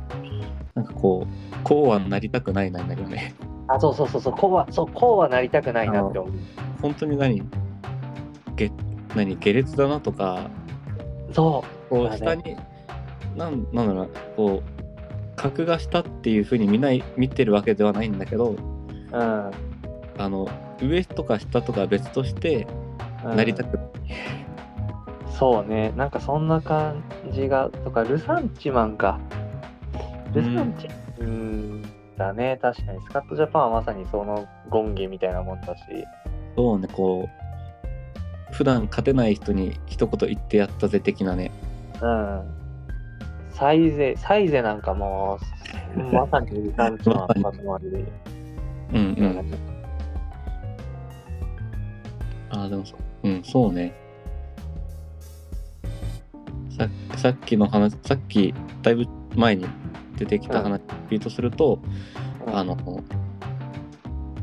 理想形だけど実現できてないことうん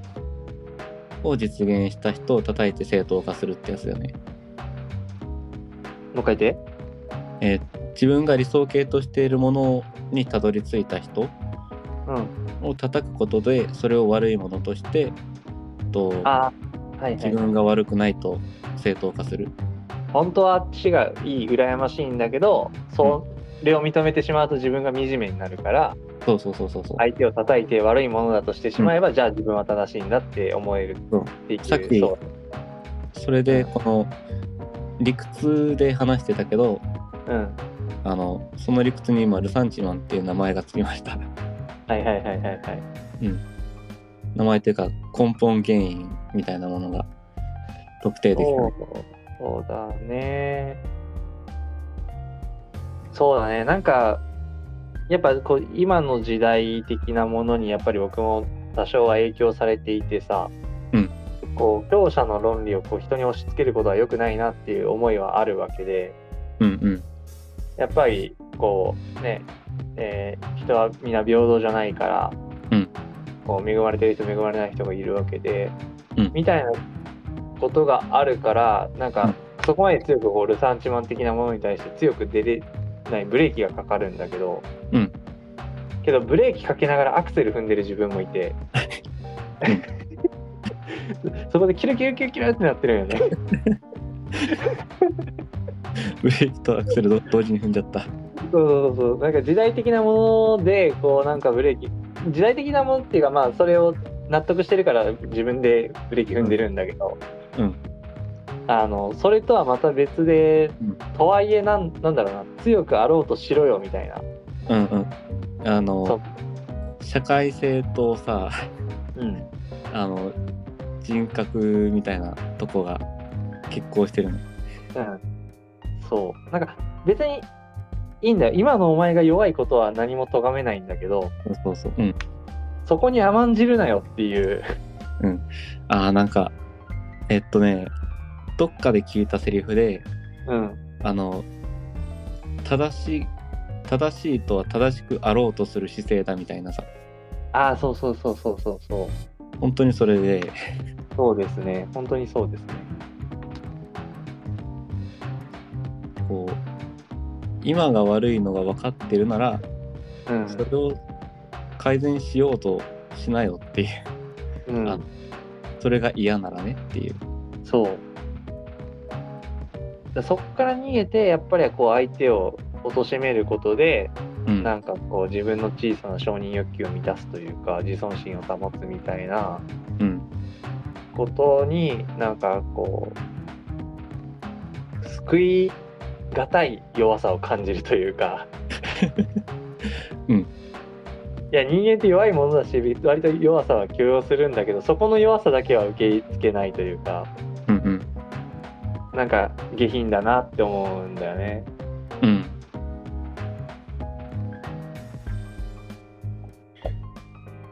美しくない。うん、そう、美しくない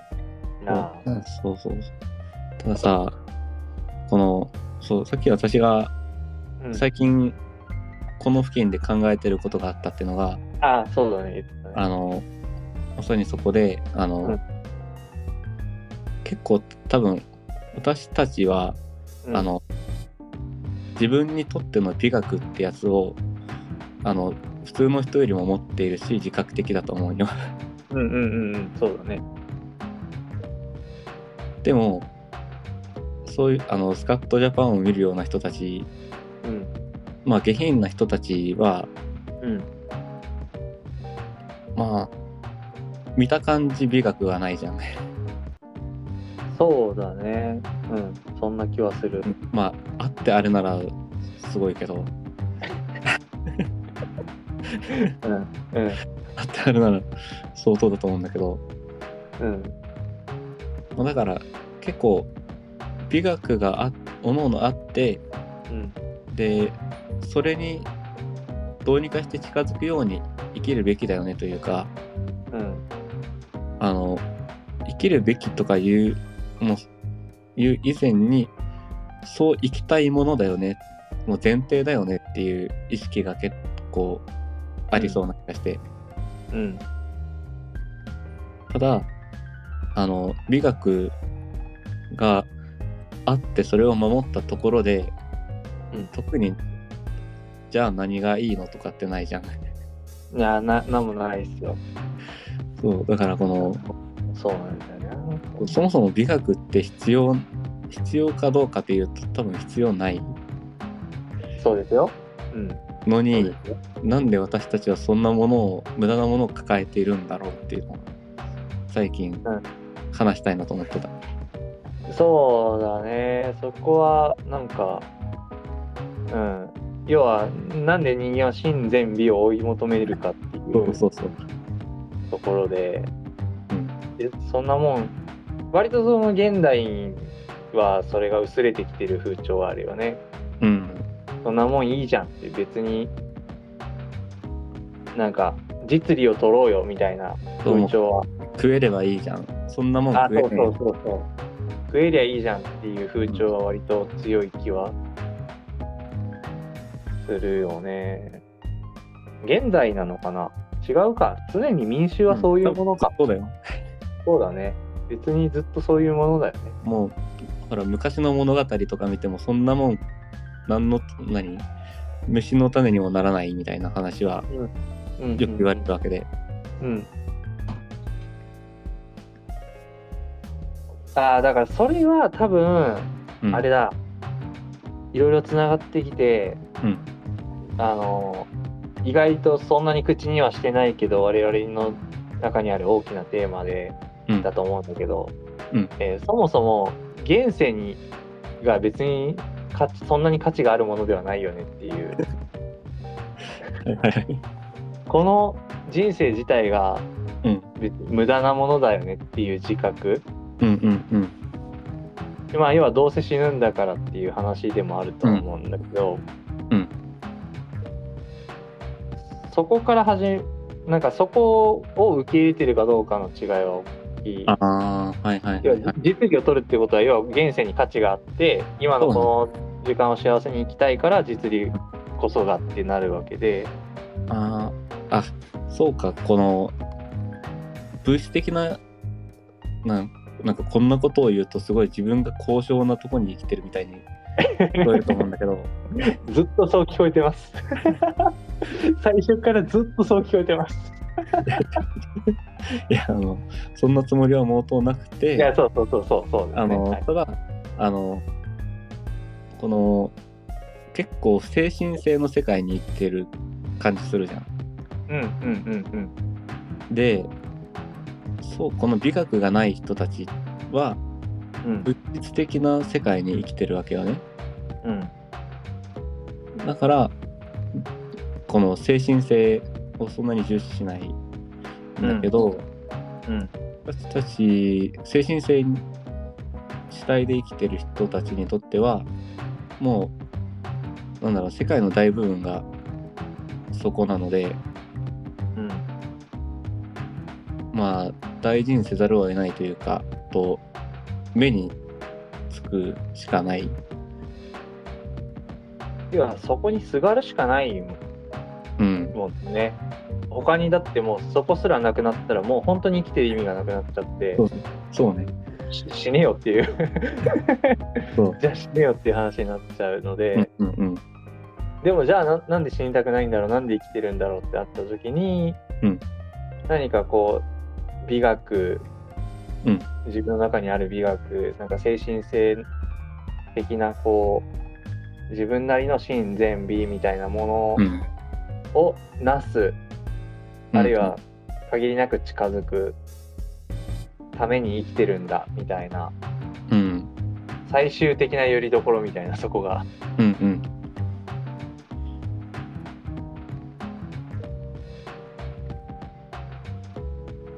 けど、うーん、そうだね。うん。なんかあれだなす結構終着点がさ うん。あのあまりにもこう既存の宗教と同じこところにつきそうな気がして、 いやいやだから、あの、まあ、結局そうなんだろうね、宗教も、うんあの、階層はそんな悪いこと言ってないと思うんだよ。うんうんゴータマ・シッタールタは多分、割といいことを言っていると思うんだよ、おそらく。うんゴーダマ・スタルダはあのただ現世にとらわれるなくらいしか言ってないからねそう。で、後のやつらが、うんこう、結局宗教って権力争いに使われちゃったじゃん。うんうんだか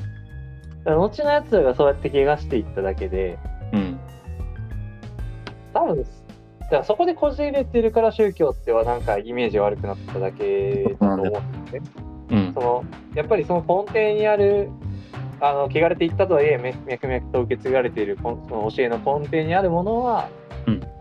なんか僕はそんなに悪いものじゃないなって思ってるから、いや私もそうそれはそうようん宗教私は宗教を勉強するのが大好きなのでねうん、ああそうだよね。だってめっちゃ思うもん、ぶっと分かってんじゃんって。そうそうそう、あのね、本当に、でも結最近になって結構ちょくちょく、あの、何、経典の日本語訳とかをうん読み始めたんだけど、うんでもそういうことよになる。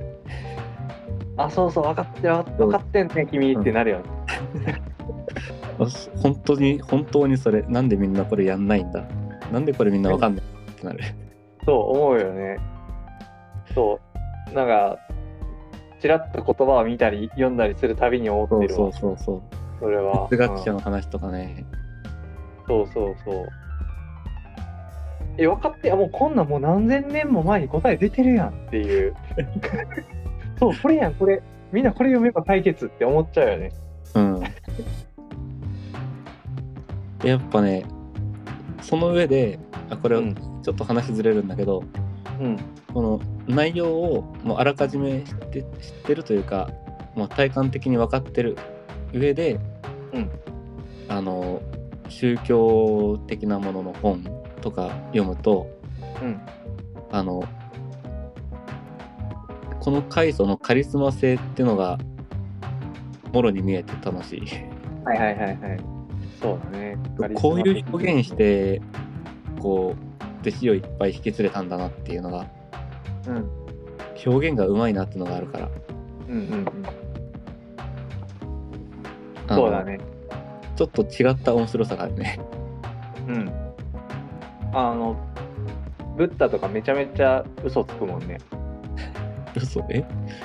嘘つくまあ、ほ方便、方便って言ってるけど、え今ピンときてない。例えば、うんえ要はその、な何かね、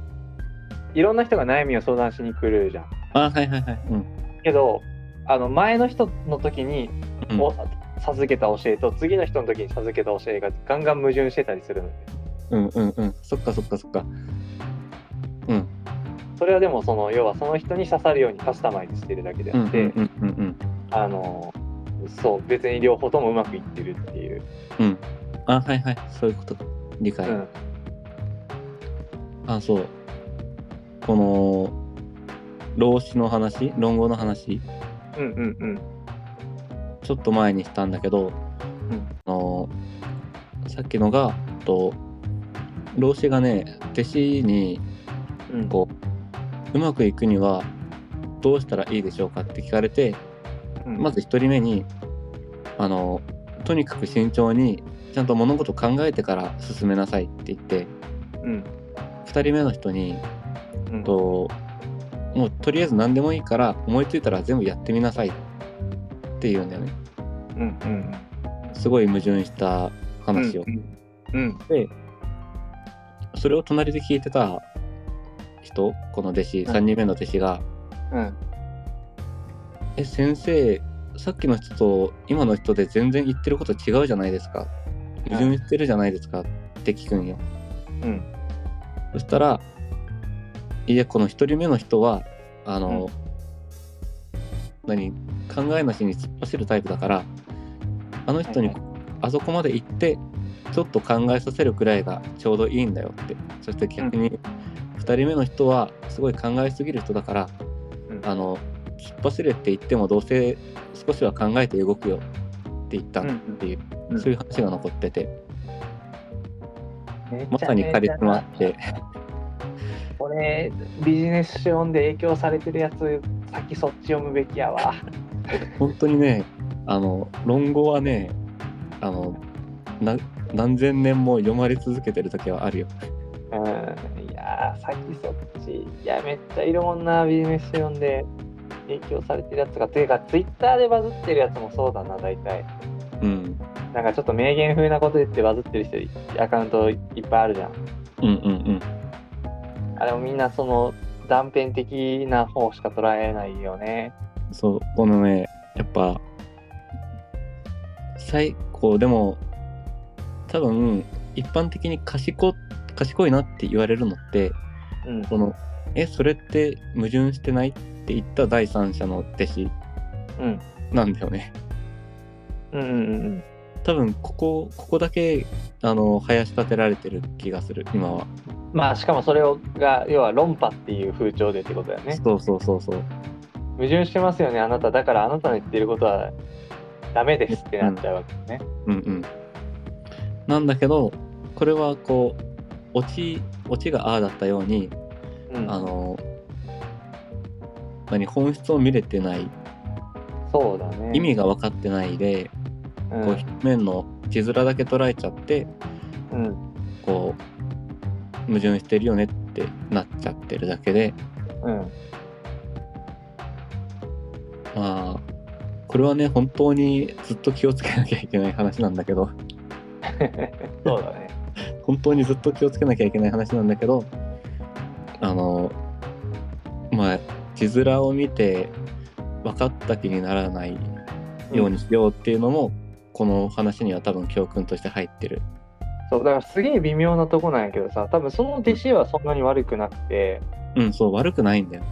だからその弟子はあのとはいえあれうんなんか矛盾してるぞおかしいぞでもこの師匠様は立派な人だから、うんうん何か意図にある意図があるに違いないって思ってうんえなんでそんな矛盾したことを言ったんですかどういう意図があるんですかって聞いてるだから素直にこう学ぼうとしてるだけなんだよね。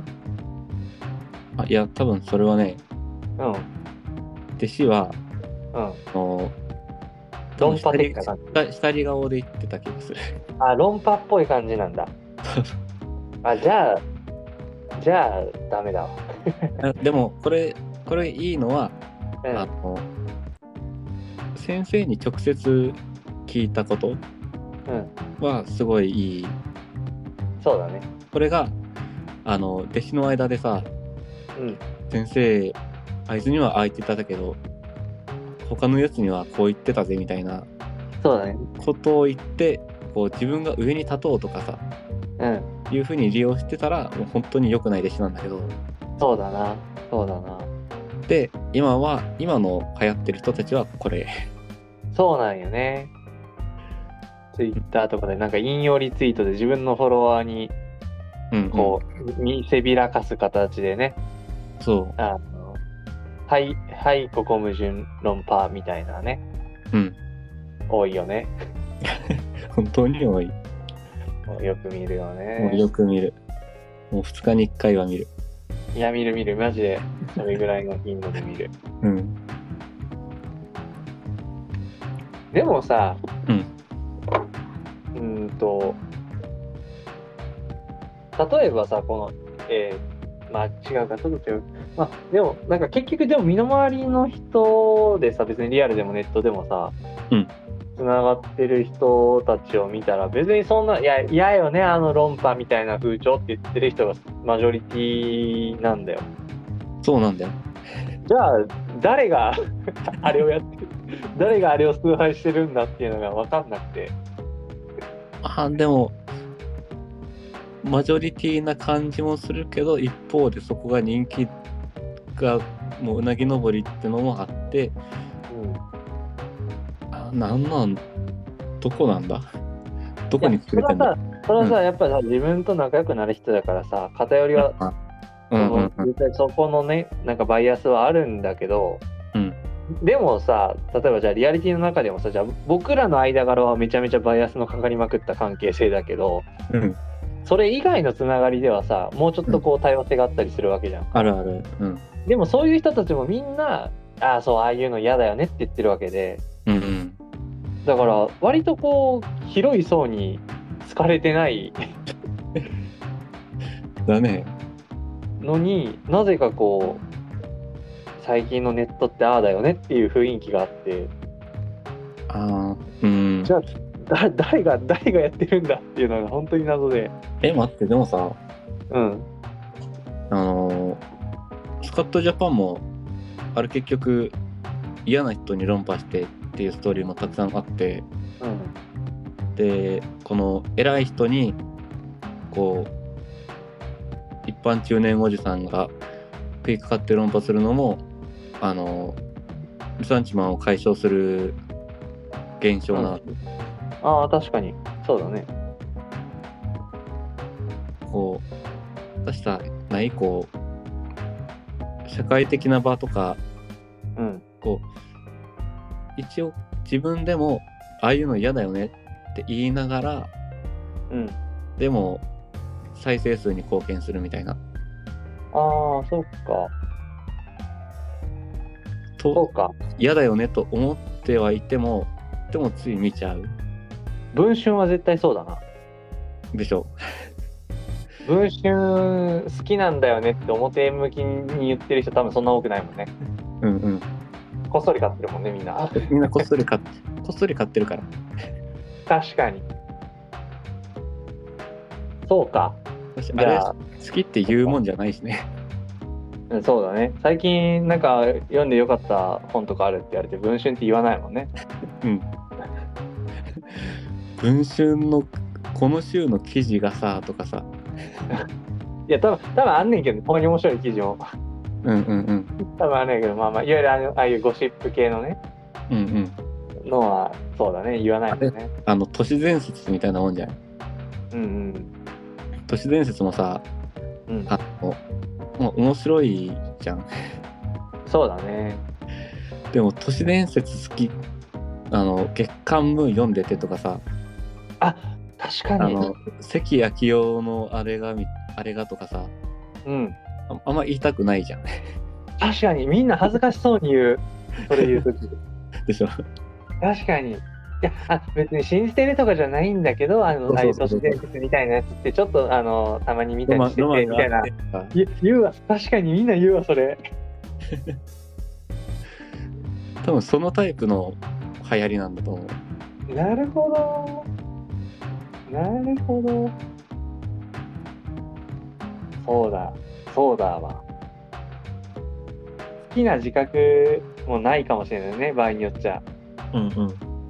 きな自覚がないままいや別にああいうの俺も好きじゃないよとか言いながらめちゃめちゃ見てるっていう人もいるだろうね、そうそう履歴見たら割合高くてみたいな。うん、めっちゃ好きやんみた いなそうそう。そうかそうだわこうあああいうの嫌だよねとか言いながらすごい詳しい人とかやいるよね。いるね確かやにたら詳しい人、まあ詳しいってことは見てるってことで。いやでもわかるわ、アベマのあのひろゆきのやうつんちょっと見ちゃうもんな。わ、うんうんうん。かるわ。 自分の中の下品な部分がありますね、そこに。だと、何が楽しいんやろね、あれ。ひろゆきの、ああ、アベマの。え、アベマのやつさ、流れてきたら見ちゃわないまあ、あれね、まあ、話題によるな。ああ、まあまあ、それはそうかも。こう、あの、話題面白そうなら、あうの、んひろひろゆきじゃなくても見るから。ああ。けどさ、アベマ見てさ、ためになったことなんて一度もないんだよ。ない。けどさ、うん、最後まで見るのよ、しっかり。そう。あのね、これはちょっと擁護するんだけど、うん。あの、ためになることはないし、うん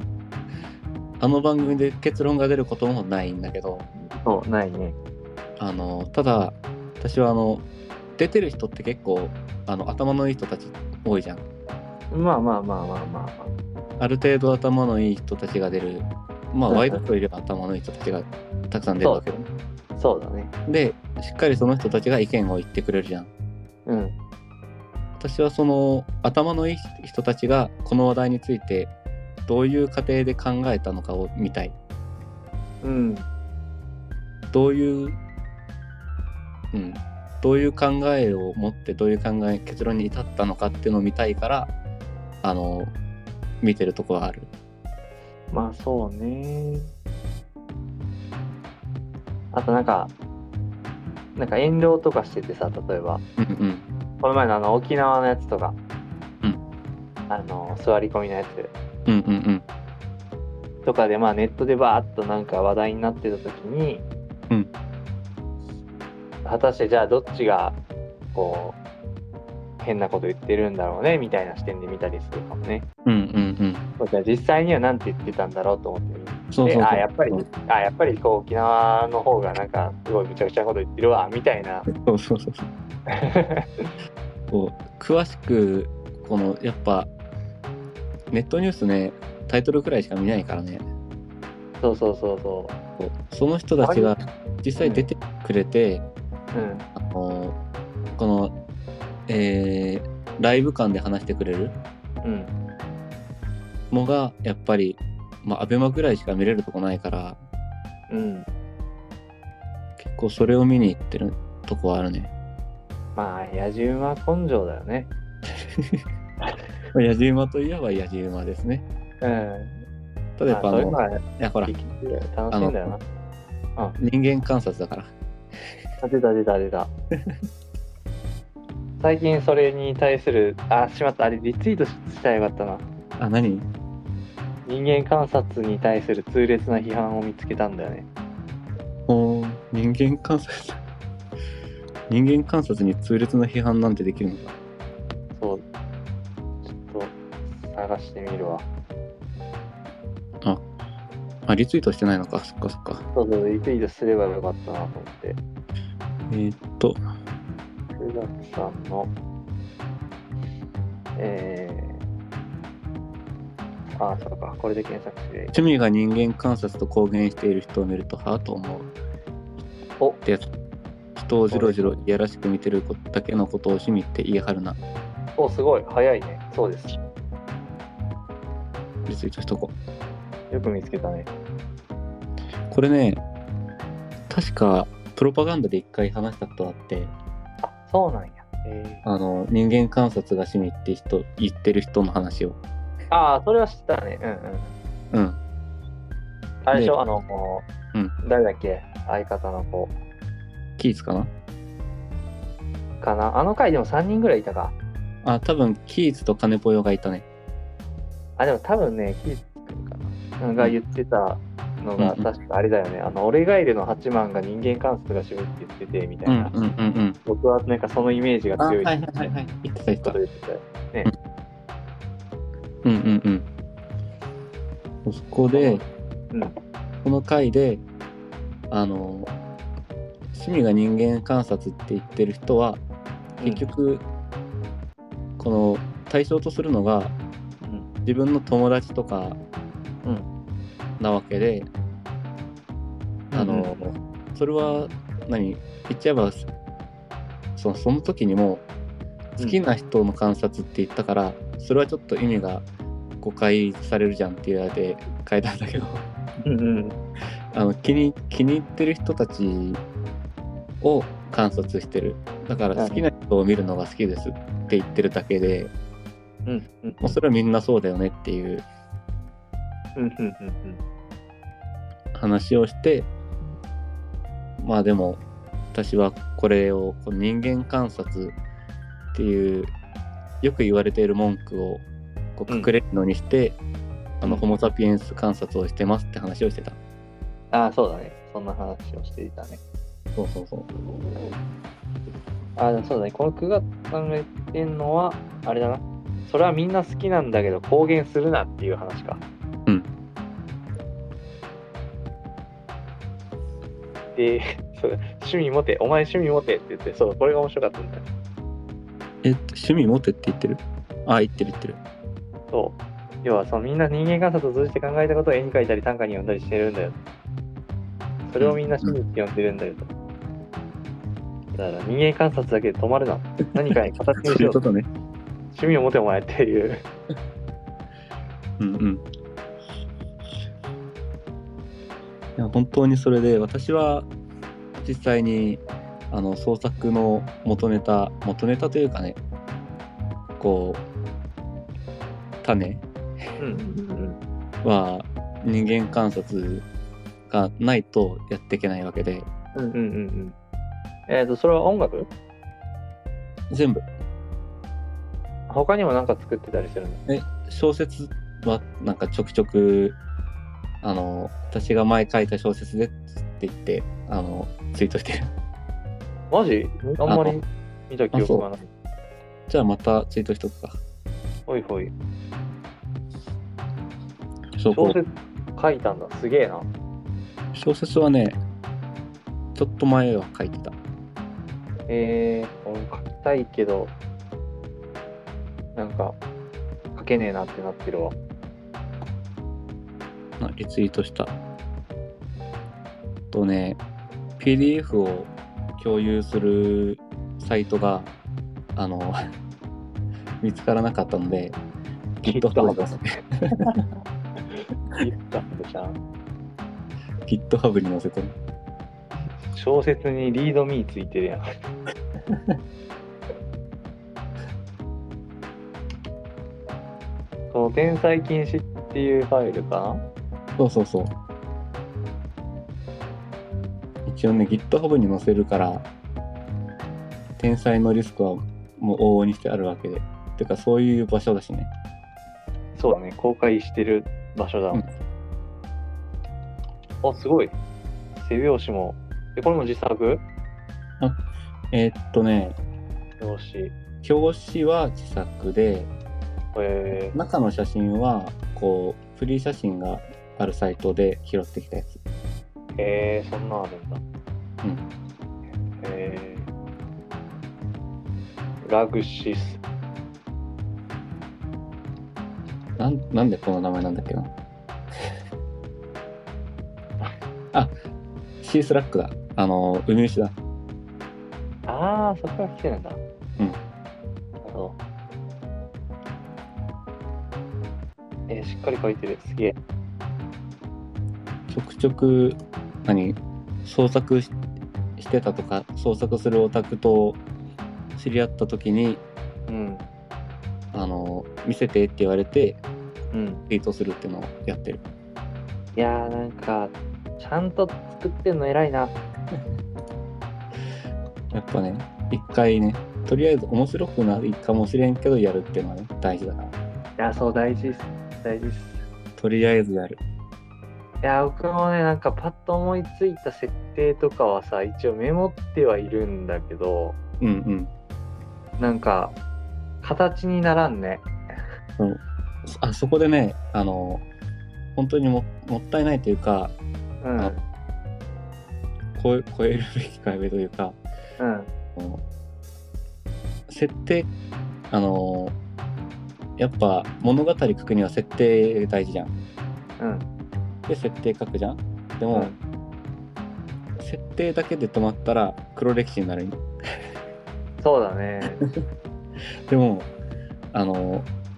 それをちゃんと作品にしたらうん。あのちゃんとした前準備になるね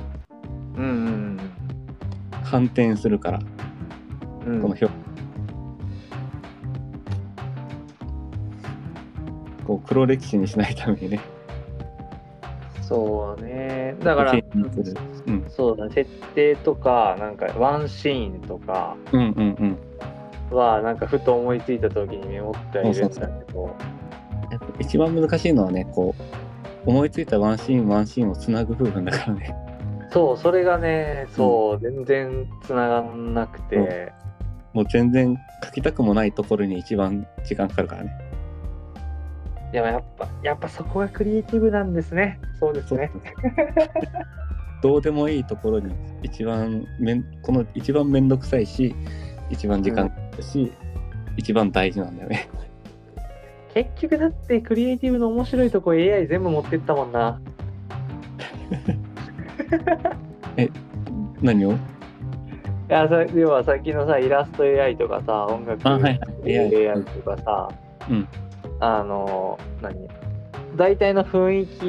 囲気はさ、うんもう色にうまく作り上がるわけで、うんうんじゃあ残されたクリエイティブの残った部分で人間にしかできないところはどこかって細かい調整とかさそうそういくつもこう眺めで選定するとかさうん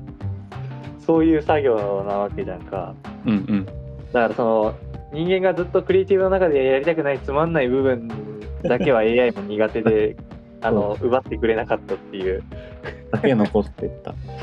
そうそこだけを残していったっていう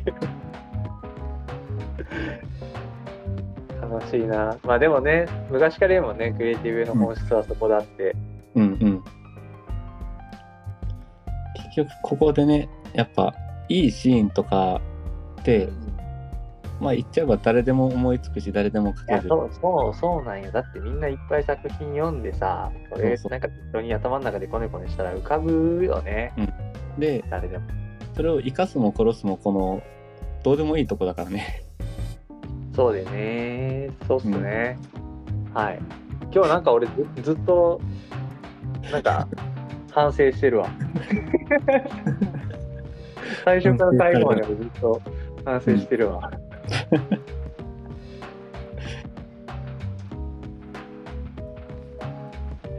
なんかそういう意味では、うん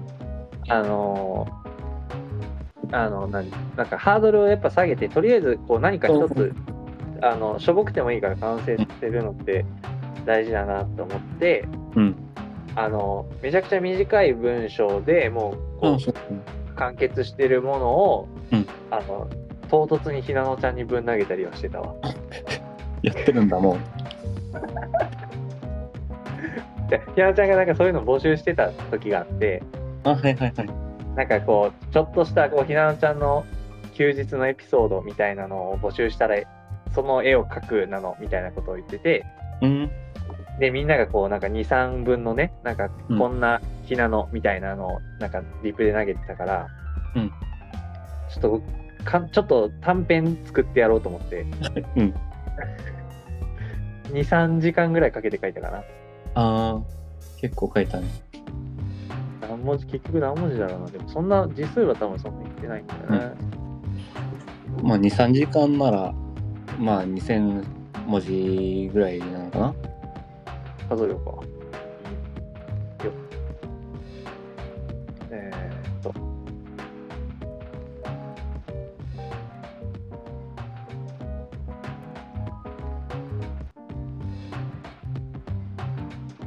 何文字なんだろう。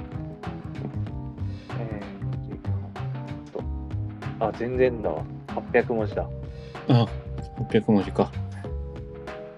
原稿用紙2枚分だ。 2枚分だあでもねなんかあれよね原稿用紙2枚分ってさうん。中学生の頃とかすごい長く感じてなかったいやそうこれをいかにこう伸ば引き伸ばして引き伸ばして埋めるかっていうね考えたけど今となっちゃうお前どうどうやってこの範囲に収めるかっていう800文字とか少なすぎるよってなるよねそうそうそう何が書けるのってうん。いや、だから、は原稿用紙ね、うんなんか400字とか、まあ、せ1000字、2000字とかって、うんこう、何も言わないにしてはあまりにも長すぎるし、何かを言うにしてはあまりにも短すぎるみたいな、中途半端なの。そう、サイズだね、この辺っていうのは。うん。中学生の時意見文ってあったあったね、なんか何か言ったか覚えてないけど、あった気がするな。うん。私ねえーっと2年生の時何書いたかが今思い出そうとしても思い出せなかったんだけどうん。多分あんまり乗り気じゃなかったんだろうねはいはい。で1年生と3年生の時に書いたのがね うん。あの今考えてもと多分尖りすぎていてうん。あの1年生のものはうん。あの学習の娯楽性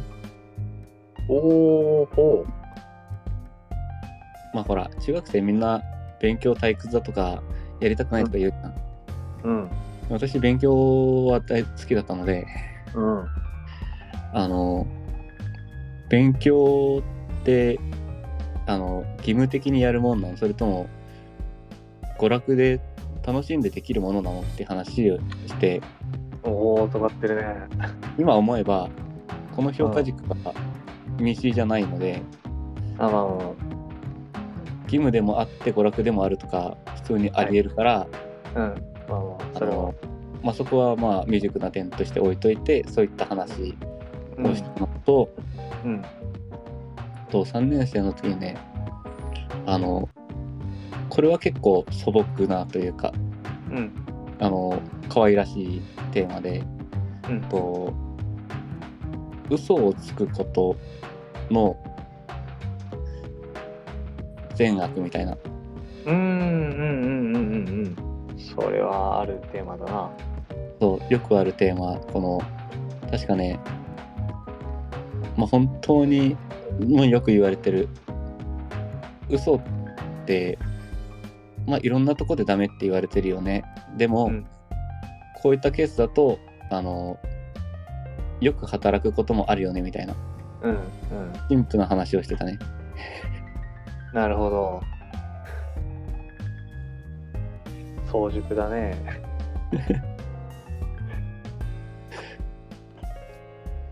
カントとか確か面白いこと言ってるよね、その辺。あそうなんだリアプだけど。ちょっとだけ調べとこイマニュエル・カントが、うんえーと義務論っていうんだっけな確かあの人の主張はううん要はその己のなんか確率に従う人格の確に立足の立で、うんなんか確率に従うべきだみたいな主張だった要はそのえっ、とまあ嘘をつくことは良くないっていう立場なんだよね、うんうんでそうとするならばいついかなる時にも嘘をつくべきでないっていううんああ一貫性を持ってみたいなそうそうそうそうそうそう何時の心情が普遍的法則となることをその心情を通して何時が同時に意欲できるという心情に従ってのみ行為性ちょっと何言ってるか分かんないけど、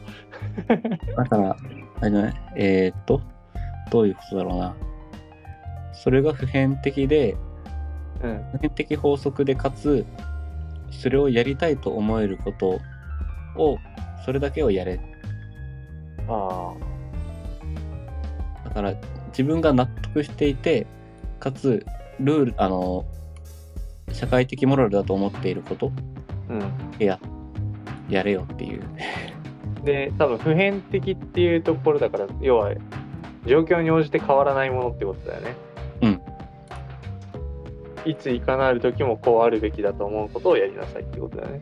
うん。まあだからそうよね、嘘嘘をつくべきでないっていうのが、その、で、何利益をもたらす場合でも嘘をつくべきではないっていううんうんうん。話になこれる。が、まあ、わかりやすい例が、うんあの多分、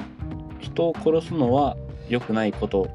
これは普遍的な法則。で、だし、自分も人を殺すことはしたくない。これが意欲。うんうんだから自分は人を殺しませんうんそれはこうたとえ自分が殺されそうになった時もうん相手を殺しませんっていううん主義なのかなうんうんなんか多分そんなんだと思う今本当にウィキペディアの1行2行読んで話してる ねもうやばいもうもうええやっぷもうええやっぷや。やってもらえるいやまあまあまあそうでもまあ多分多分そういうことなんだと思う、ねでうんうんそうだからそうねその嘘をつく使うのはの善悪に関してはなんかえっ、とこう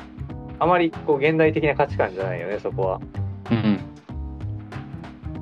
けどなんかそれなりの理屈があってそうなそう言ってるんだったらなんかそれは面白いなと思ってうんね関東はいつの時代の人だろうまあ言う言うて多分だいぶ現代寄りの人だと思うんですけど、 1700円1700年だからまあ結構まあ現代うん哲学畑で言うならば最近の人だうん、もう本当に直近の人。ね。やつら2、300年なら最近って言うから。最近だからね。うん。面白かった。あの、うあの哲学科卒の、うん今、システムエンジニアやってる友達がいるんだけど、うんあの、そいつがまだこうシステムエンジニア入りたてで、まあ、全然慣れてないから、うん価値観がだいぶ哲学畑の価値観になってて、うんあの、あなんかその、まあ、仕事の話になって、で、彼まだこう働き始めであんまりよく分かってないから僕に質問しに来たりすることもたまにあってうんうんあの飲みに行ったついでとかで、うであなんかその本なんか最近出た本 でなんか見たなって言って「えうん最近っていつかい?」って言って、うんあ違う違う最近じゃなくて結構なんか昔の本でそれ出てるはずだわって言って、うん。うんうん。え昔って言って言われて「いや10年前やったかな」って言ったら「いやめちゃめちゃ最近やん」って言われていやあ技の、術技術書で10年はもうだいぶ古いよっていうあの、本当にそれあるあるネタよね。こう、ねあるよね極端に時間のな流れが早いテクノロジー系と、そう極端に時間の流れが遅い哲学系の、そこの時間感覚のさ、うめちゃめちゃ違うよね哲学家の言う最近でさ、うん本当に何まあ、ギリ許せるかなとかいう100年でもさ、うんコンピューターできたかできてないかじゃん。そうなんよねもうあの ジェネシスなのよそう。 その100年はもやっぱな、あーそう考えるとさ、ううんあの、こう、普通、普通のというか、まあ、い一般的な人、おじさん、おばさんとかもさ、うんこう、年を重ねるごとに、最近の範囲って広くなるじゃん。うんそうねでさ、これって、私たち、こう、絶対的な、こう、時間軸、時間軸というか、こう、えー絶対的な指標があって、何日前が最近とか言ってるわけじゃなくて、うんこう自分のこう視界にあるレンジうん範囲の中の割合で最近とかって言ってんだね。まあそうだねそうそれなんか俺も最近最近じゃないななんか半年前ぐらいになんかそのようなこと考えてたなうん。ああ、考えてたんだ。でそう要はあのえっとなんなんだその、うん高いとかさうんうん大きいとかそういうあのまあ絶対的じゃない相対的な言葉、うんうんででも絶対にこう何かと比較して言っているうん。うんいるわけで、でその明言されていない場合、うんその比較対象が、うん明言されていない場合はこう自分が多く触れてきたものの、うんなんかこう平均値というか、うん最近値というかなんかその辺のものをこう暗黙のうちに比較対象としてるんだよねみたいなうん。どういう文脈だったか忘れたけどなんかそんなことは考えたことがある。そうね。こう、買い物と、買い物の時とかも顕著よね。 あこれ高いとかねそう、あの、えー例えば機械買う時に、うんその機械にしては安安いものが、でも例えばそれが相場30万のものが20万で売ってたとかが、うんすごい安いって言うけどそれと同時にうん高いなってもなるし、 そうだねそうそうそううんそれは暗黙のうちに他の普段よくする買い物うん、うんと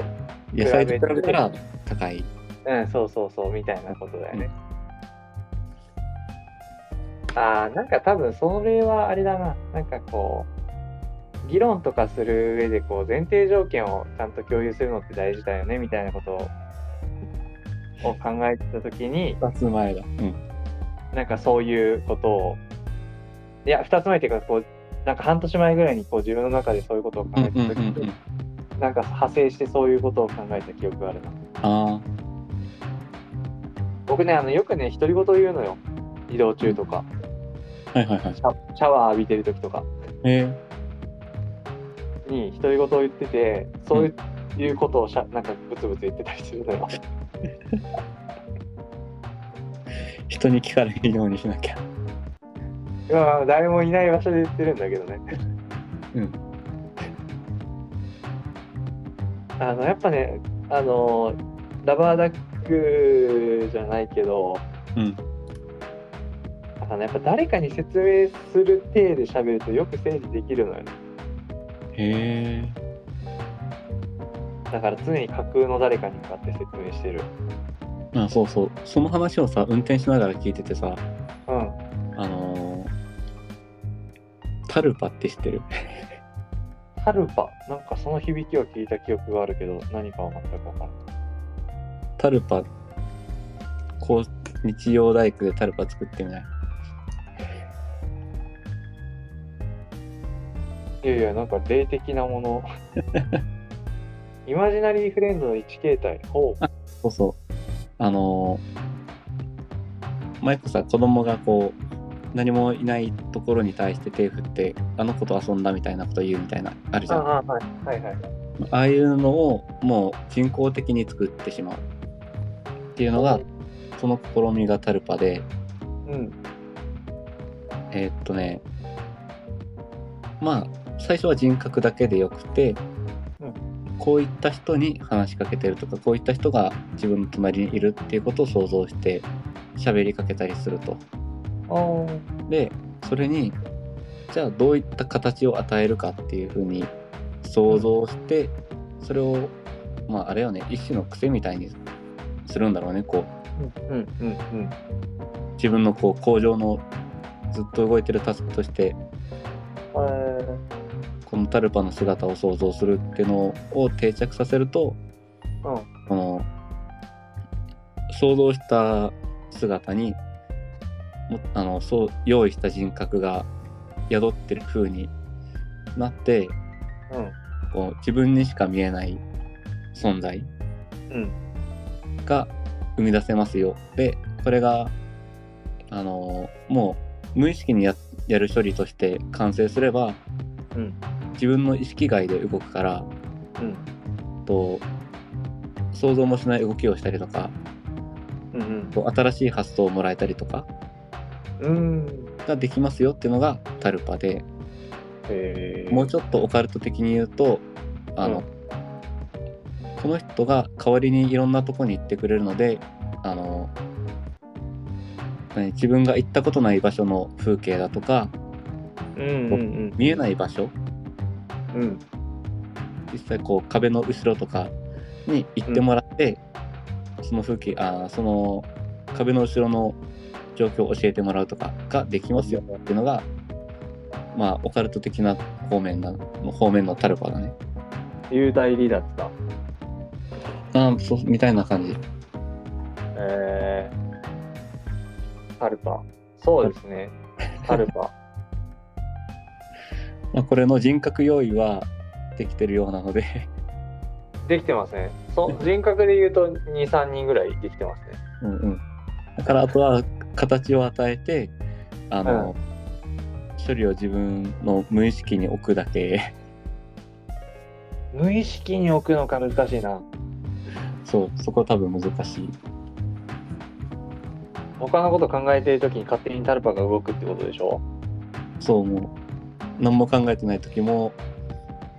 無意識のところで動いてくれてるこりゃ難しいな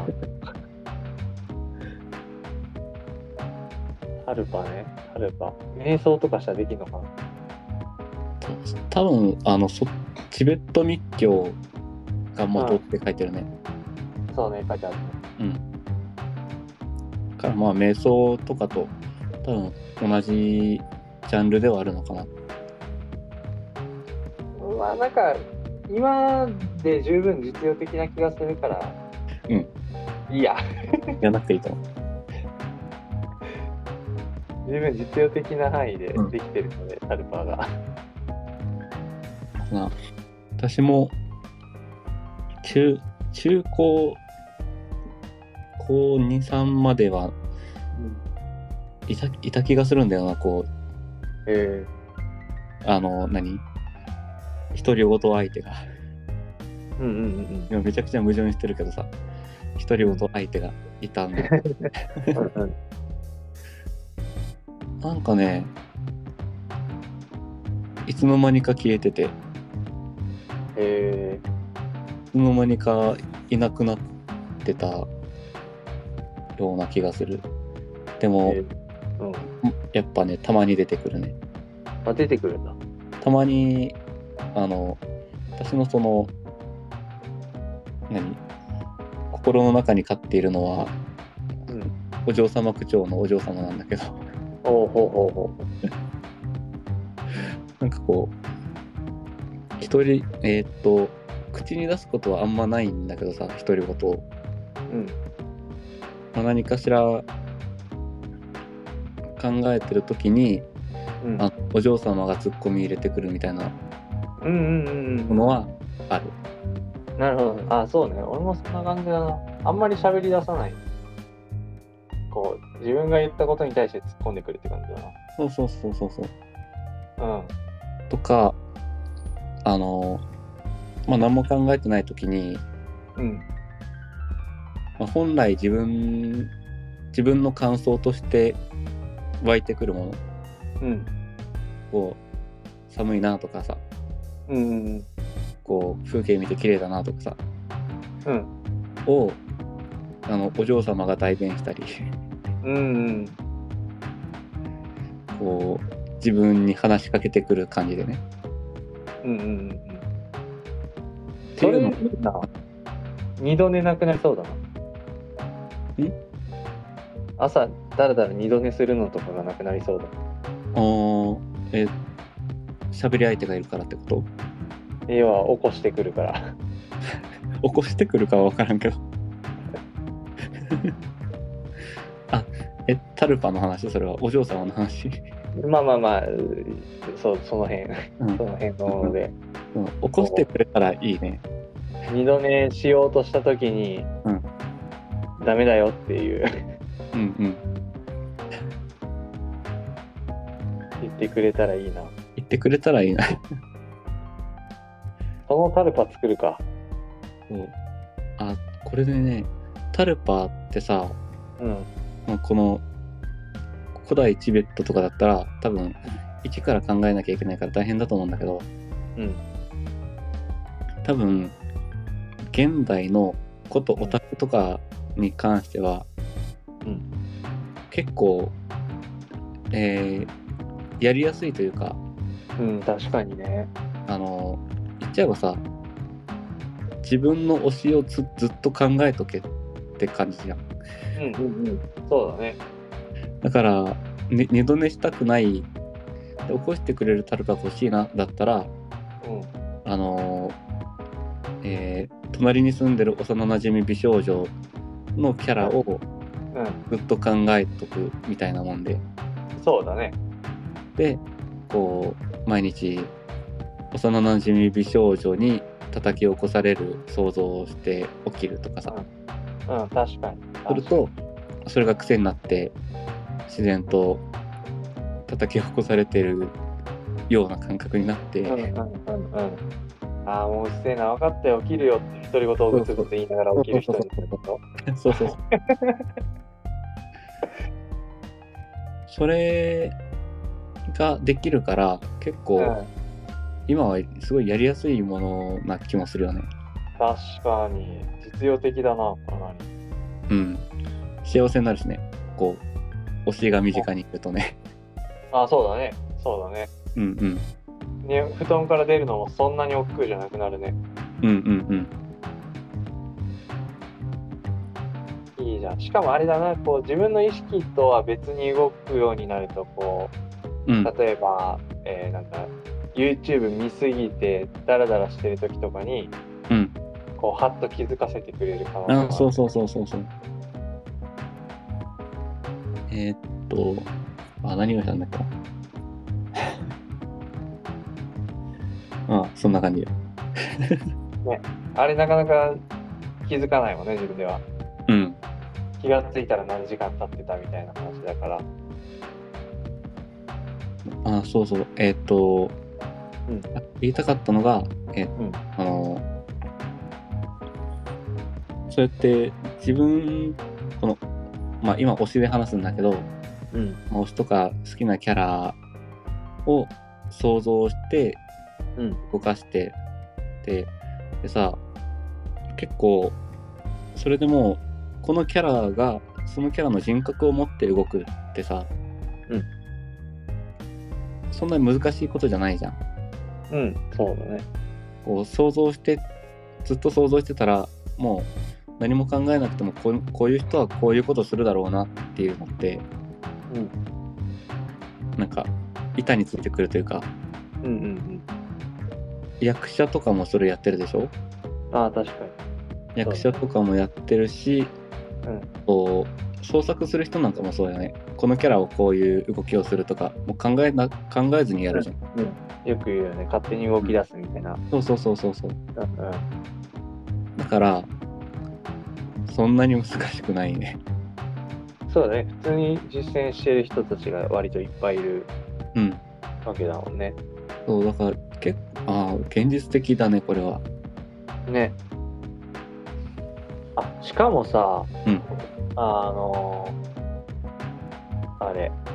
我々がこう、救いをの手を差し伸べたい対象の人たちはさ、うん妄想得意な傾向にあるよね。ある妄想とか、こう、思い込みが激しかったりとかあはいはいはいはいする傾向にあるからさ、相性良さそうね。うまく誘導できれば、うん ただほらその思い込みってさうん。結論に対する執着の思い込みじゃんああ。こう処理を動かす系の思い込みじゃないからさああ。そうか。あまああのこの人はきっとこういうはずっていうこの盲信としての思い込みはできるかもしれないけどうん。それをああどうだろうそれを自分の中で動かせるかなちょっと一般化するのは難しいかもしれんけど、うんもうちょっと個別的に当たった時に、うんうん例えばこう、えこの人の推し、えっ、と、推しが、うをん理想的、最近さ、推し、あ、推しと自分を重ねるパターンもあるか。まあでもその推しがこう理想とする生き方をする、している人だったりするパターンも多いわけで、うんうんうんまあこういうところが好きみたいなのは多分あるわけで、で、じゃあ、その、今あなたが出してる結論って推しだったらその結論出すかなっていう、うんなんか持っていき方は割と結構なんかいろんな場面で使えそうな気があする。あそれそれはできると思うねこうあの私の好きなあのキャラだったらきっとこういうことはしないとかきっとこういうことをするからそろうっていうねう、うん。それはなんかすごく説得力があって、うんししかもその子が自発的に動きそうだし、うんうんうん。なんかめちゃくちゃいい説教な気がするね。や説あれ教だってあの、うんうん、元気、元気の説教ね。あのほらあれじゃんそれそれはあのえっとアメリカでさうん。こうほうれん草を食べる人が食べる子供があまりにもいないからこうヒーローあにあほうれん草を食べさせて、ー、まさにだね。うん、まさにそれポパイだ。そうポパイポパイポパイはあのひほうれん草食べてるでしょだからあの君もほうれん草を食べて強くなろうみたいなさ うんうんうんうん。でも、それよりももうちょっとこう、なんか、えー、なんていうの、良心的というかさ、うんそのポパイとかの、その子供のし、なんか、子供のしつけっぽいなって確かに思ったんだけど、うん子供のしつけとちょっと違うのは、子供のしつけは嘘だよね、もう完全に。こうポパイ食ってもあんなムキムキになんないしさ。ポうんポパイは食わんけどねあ、え、ポパイって、あれでしょえっ、と、ほうれん草の英語だっけああそうなのえほうれん草をほうれん草を食ってんの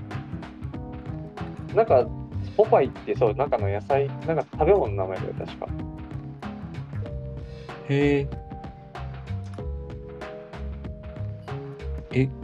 ほうれん草を食うやつがほうれん草って名前なのだったかなほうれん草だったかな、なんだったかアンパンマン。ンにアンパン食わせてんの確かにね。ポパイってなんか、違ったっけな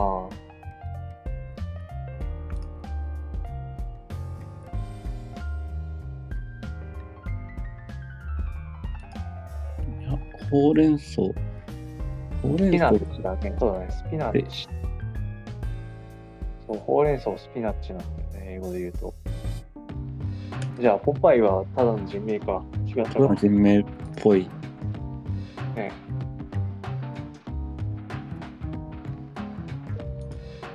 よしよし大丈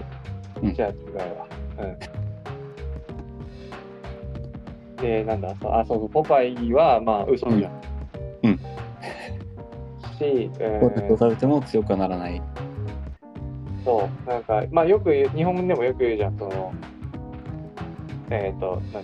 これ食べたら、その、あなたの好きなキャラクター、まあ、なんか、ウルトラマンとかみたいに強くなれるよ、みたいなさ、うんうん言うけど、ああいうのは完全に嘘じゃん。うん。けど、そのさっきの推しに聞く例は全く嘘ついてない。推しだったらどうすると思うしか言ってないもんね。うんうんうんこう実益をこう利益で誘導するんじゃなくてそう。内的動機だよねやっぱそう、だからあなた、とか、だから推しっていうのは、要はあなたの本当に思う、うんこう理想の行動、理想的な行動うんうんというものと、あなたが今やっている行動が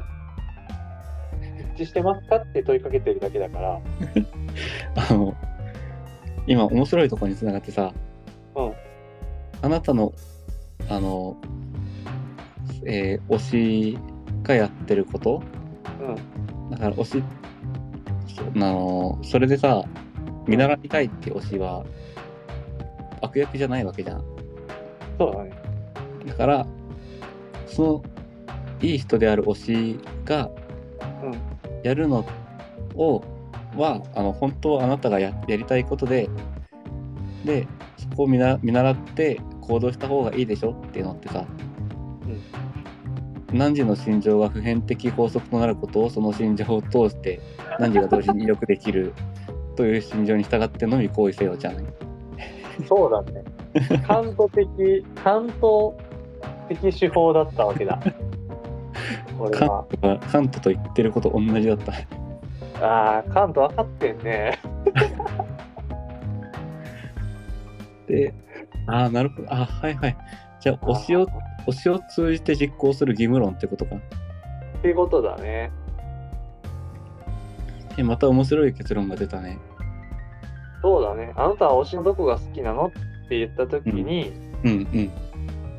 そんなダメなところをあげる人ってそうそうあんまりなくてそのダメだけどこういうダメなところはすごく共感できるんだけど、でもそれでも努力家なところとかそうそうそうそう。みたいな感じであげるパターンが多分多いからうん。じゃああなたも自己肯定感低くて自分がダメな人間だと思ってるけれどもうん。別にそれは推しと一緒なわけじゃんかっていう。そうそうそうそうそう。ね、だから別にそこ自体は別によくてだって推しみたいな素敵な人がいるわけじゃんそこがダメな人間でもうん。じゃあそこの違いってなんだろうねってやった時にじゃあそれでも努力家なところっていううんうん。いやーめっちゃそうじゃんそうじゃん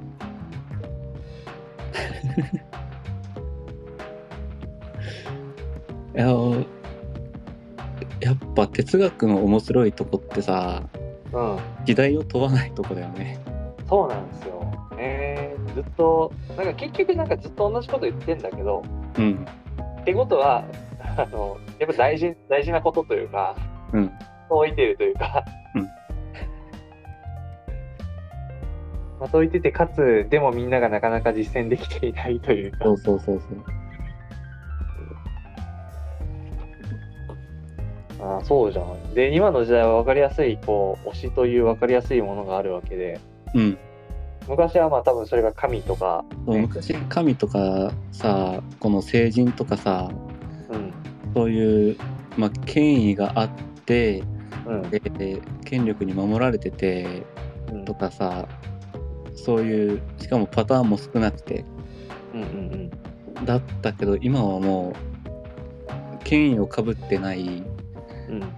ん実在してないでパターンももう無限にあるわけでそうだねだからその方が信心は強くなるもんねうんいろんなあまたある神の中から私はこの神を選んだのだっていう。うんいいじゃん。うんいいじゃんいややっぱ人を動かすのは内的動機だねそれはやっぱそうだよね。うんだから、そうか、崇拝対象は今あなたが崇拝してる対象のままでいいんですよっていう宗教を開けばいいわけだね。あの神道って知ってる神道ってそうだね、確か に。え、でも神道ってそうなのうん神道はあの岩が神だと思えば岩が神だしまあまあまあ、あの要はアアニミズムってことでしょそう場所が神だと思ったら場所が神だしうん。こうあの人に神が宿ってると思ったらその人も神だしうん。あなたが神と思ったものが神ですっていう宗教うんいやでも神道より強いと思うな。ああはいはいはいだって外部宗教を取り込めちゃう。いや、私キリスト教ですから、あ、じゃあいいんですよ、そのキリスト教でっていう。あのああはいはいはいとあ神道はそれはできてないのかなあ、でもなんかそんな多分現実を見かけそうだな、それで出るよ多分あの見かけた気がするな、そんな。七福神っているじゃんああ、うんうんうん。あれもともとインドの神だよねそうだね、確かに。インドの神が仏教に入ってそこからまた神道に入ってるよねうんうんうん。そっかそっかそっか。じゃあ神道ですね。神道神道神道徒になればいいんだねじゃあコンテンポラリー神 道コンテンポラリー神道をうん開けばいいわけですよね。クソデカ大乗仏教とコンテンポラリー神道を開けばいいんですねうん、まあだから要はクソデカ大乗仏教のその方法論としてはうんこう布教していく方法論としてそのねはいはいはコいンテンポラリー神道という手法を取るわけですよね。はいはいなるほどねだからその神を押し付けない非常に現代的ですね、あなたの神は誰ですかってい価う値観を押し付けない現代的そう現代的だあなたの神は誰ですかって問うところから始まるっていううんうん私はこうこうこうこういう人を信じていますとなるほどではそのそれでいきましょうっていう、うんいや現代的うんそれで行きましょうとしてうん。じゃあその人のどういったところが好きなんですかそれを、うん。それと同じようにやってみましょうっていうねだからあなたの聖書はあなたが作るんですよっていう。うんいやなんかジェネジェネリックプロセプロテスタントみたいなねあプロテスタントってそんな感じなのえプロテスタントってあのもともとこうクリスチャンというか、えーカトリックとかカトリック分岐したんだね。うん。カトリックがあれやっぱ聖書っていろんな解釈ができちゃうけど、んうん神が与えたものであればけあのー真実は一つなはずじゃんうんうんだからいろんな解釈があったらあったら良くないわけよね、うんでもじゃあ実際何が正解なのかは誰も言えないのでうんうんあのー何年かに一度こう聖職者が集まってと議論をしてあのこういう解釈を正しいとしましょうっていう風にしてあのみんなそれを信じるっていうことをやって、でもそれっておかしくない信じるのって教会じゃなくて聖書のはずじゃないっていうことであの自分で聖書を読んでと自分の解釈に従って行動をするああーなるほど。だから神と直接聖書を通じてつながっているのがプロテスタントっていうなるほど。じゃあ、ネオプロテスタントだ。そう。この聖書、もう聖書すら何でもいいっていう。そう、聖書すら来るところから始まるっていう。だから、そうだね、一番最初の修行は、あなたの推しの好きなところをできるだけ具体的にうん上げてくださいっていう。いや、神を決めて、自覚して信仰する。完璧じゃん。完璧だな。なんか、スルーして、我々が一番最初に繋がったきっかけがここで回収された。そうなんだよな。いや、違う、一番最初に繋がったのはね、言語学オリンピックだそうっただね、そうだ、そうだ、一番最初はそこだ。もう、メグさんは一度も出てきてないんだけど、ネグさんはもう多分、リアリティにいないからね。ねえいないからね。いやにしてもこの何神道と仏教とキリスト教の愛の子欲張りすぎでしょ、いや、やっぱね、現代的なんで。うん、いろんなね多様性のある価値観を取り入れていってねそうそうそうそうそう。押し付けない。そうそうそあうなたに、あなたはあなたの宗教。みんなそれぞれ正しいそう。みんな違ってみんないい。正しさって人それぞれだよね。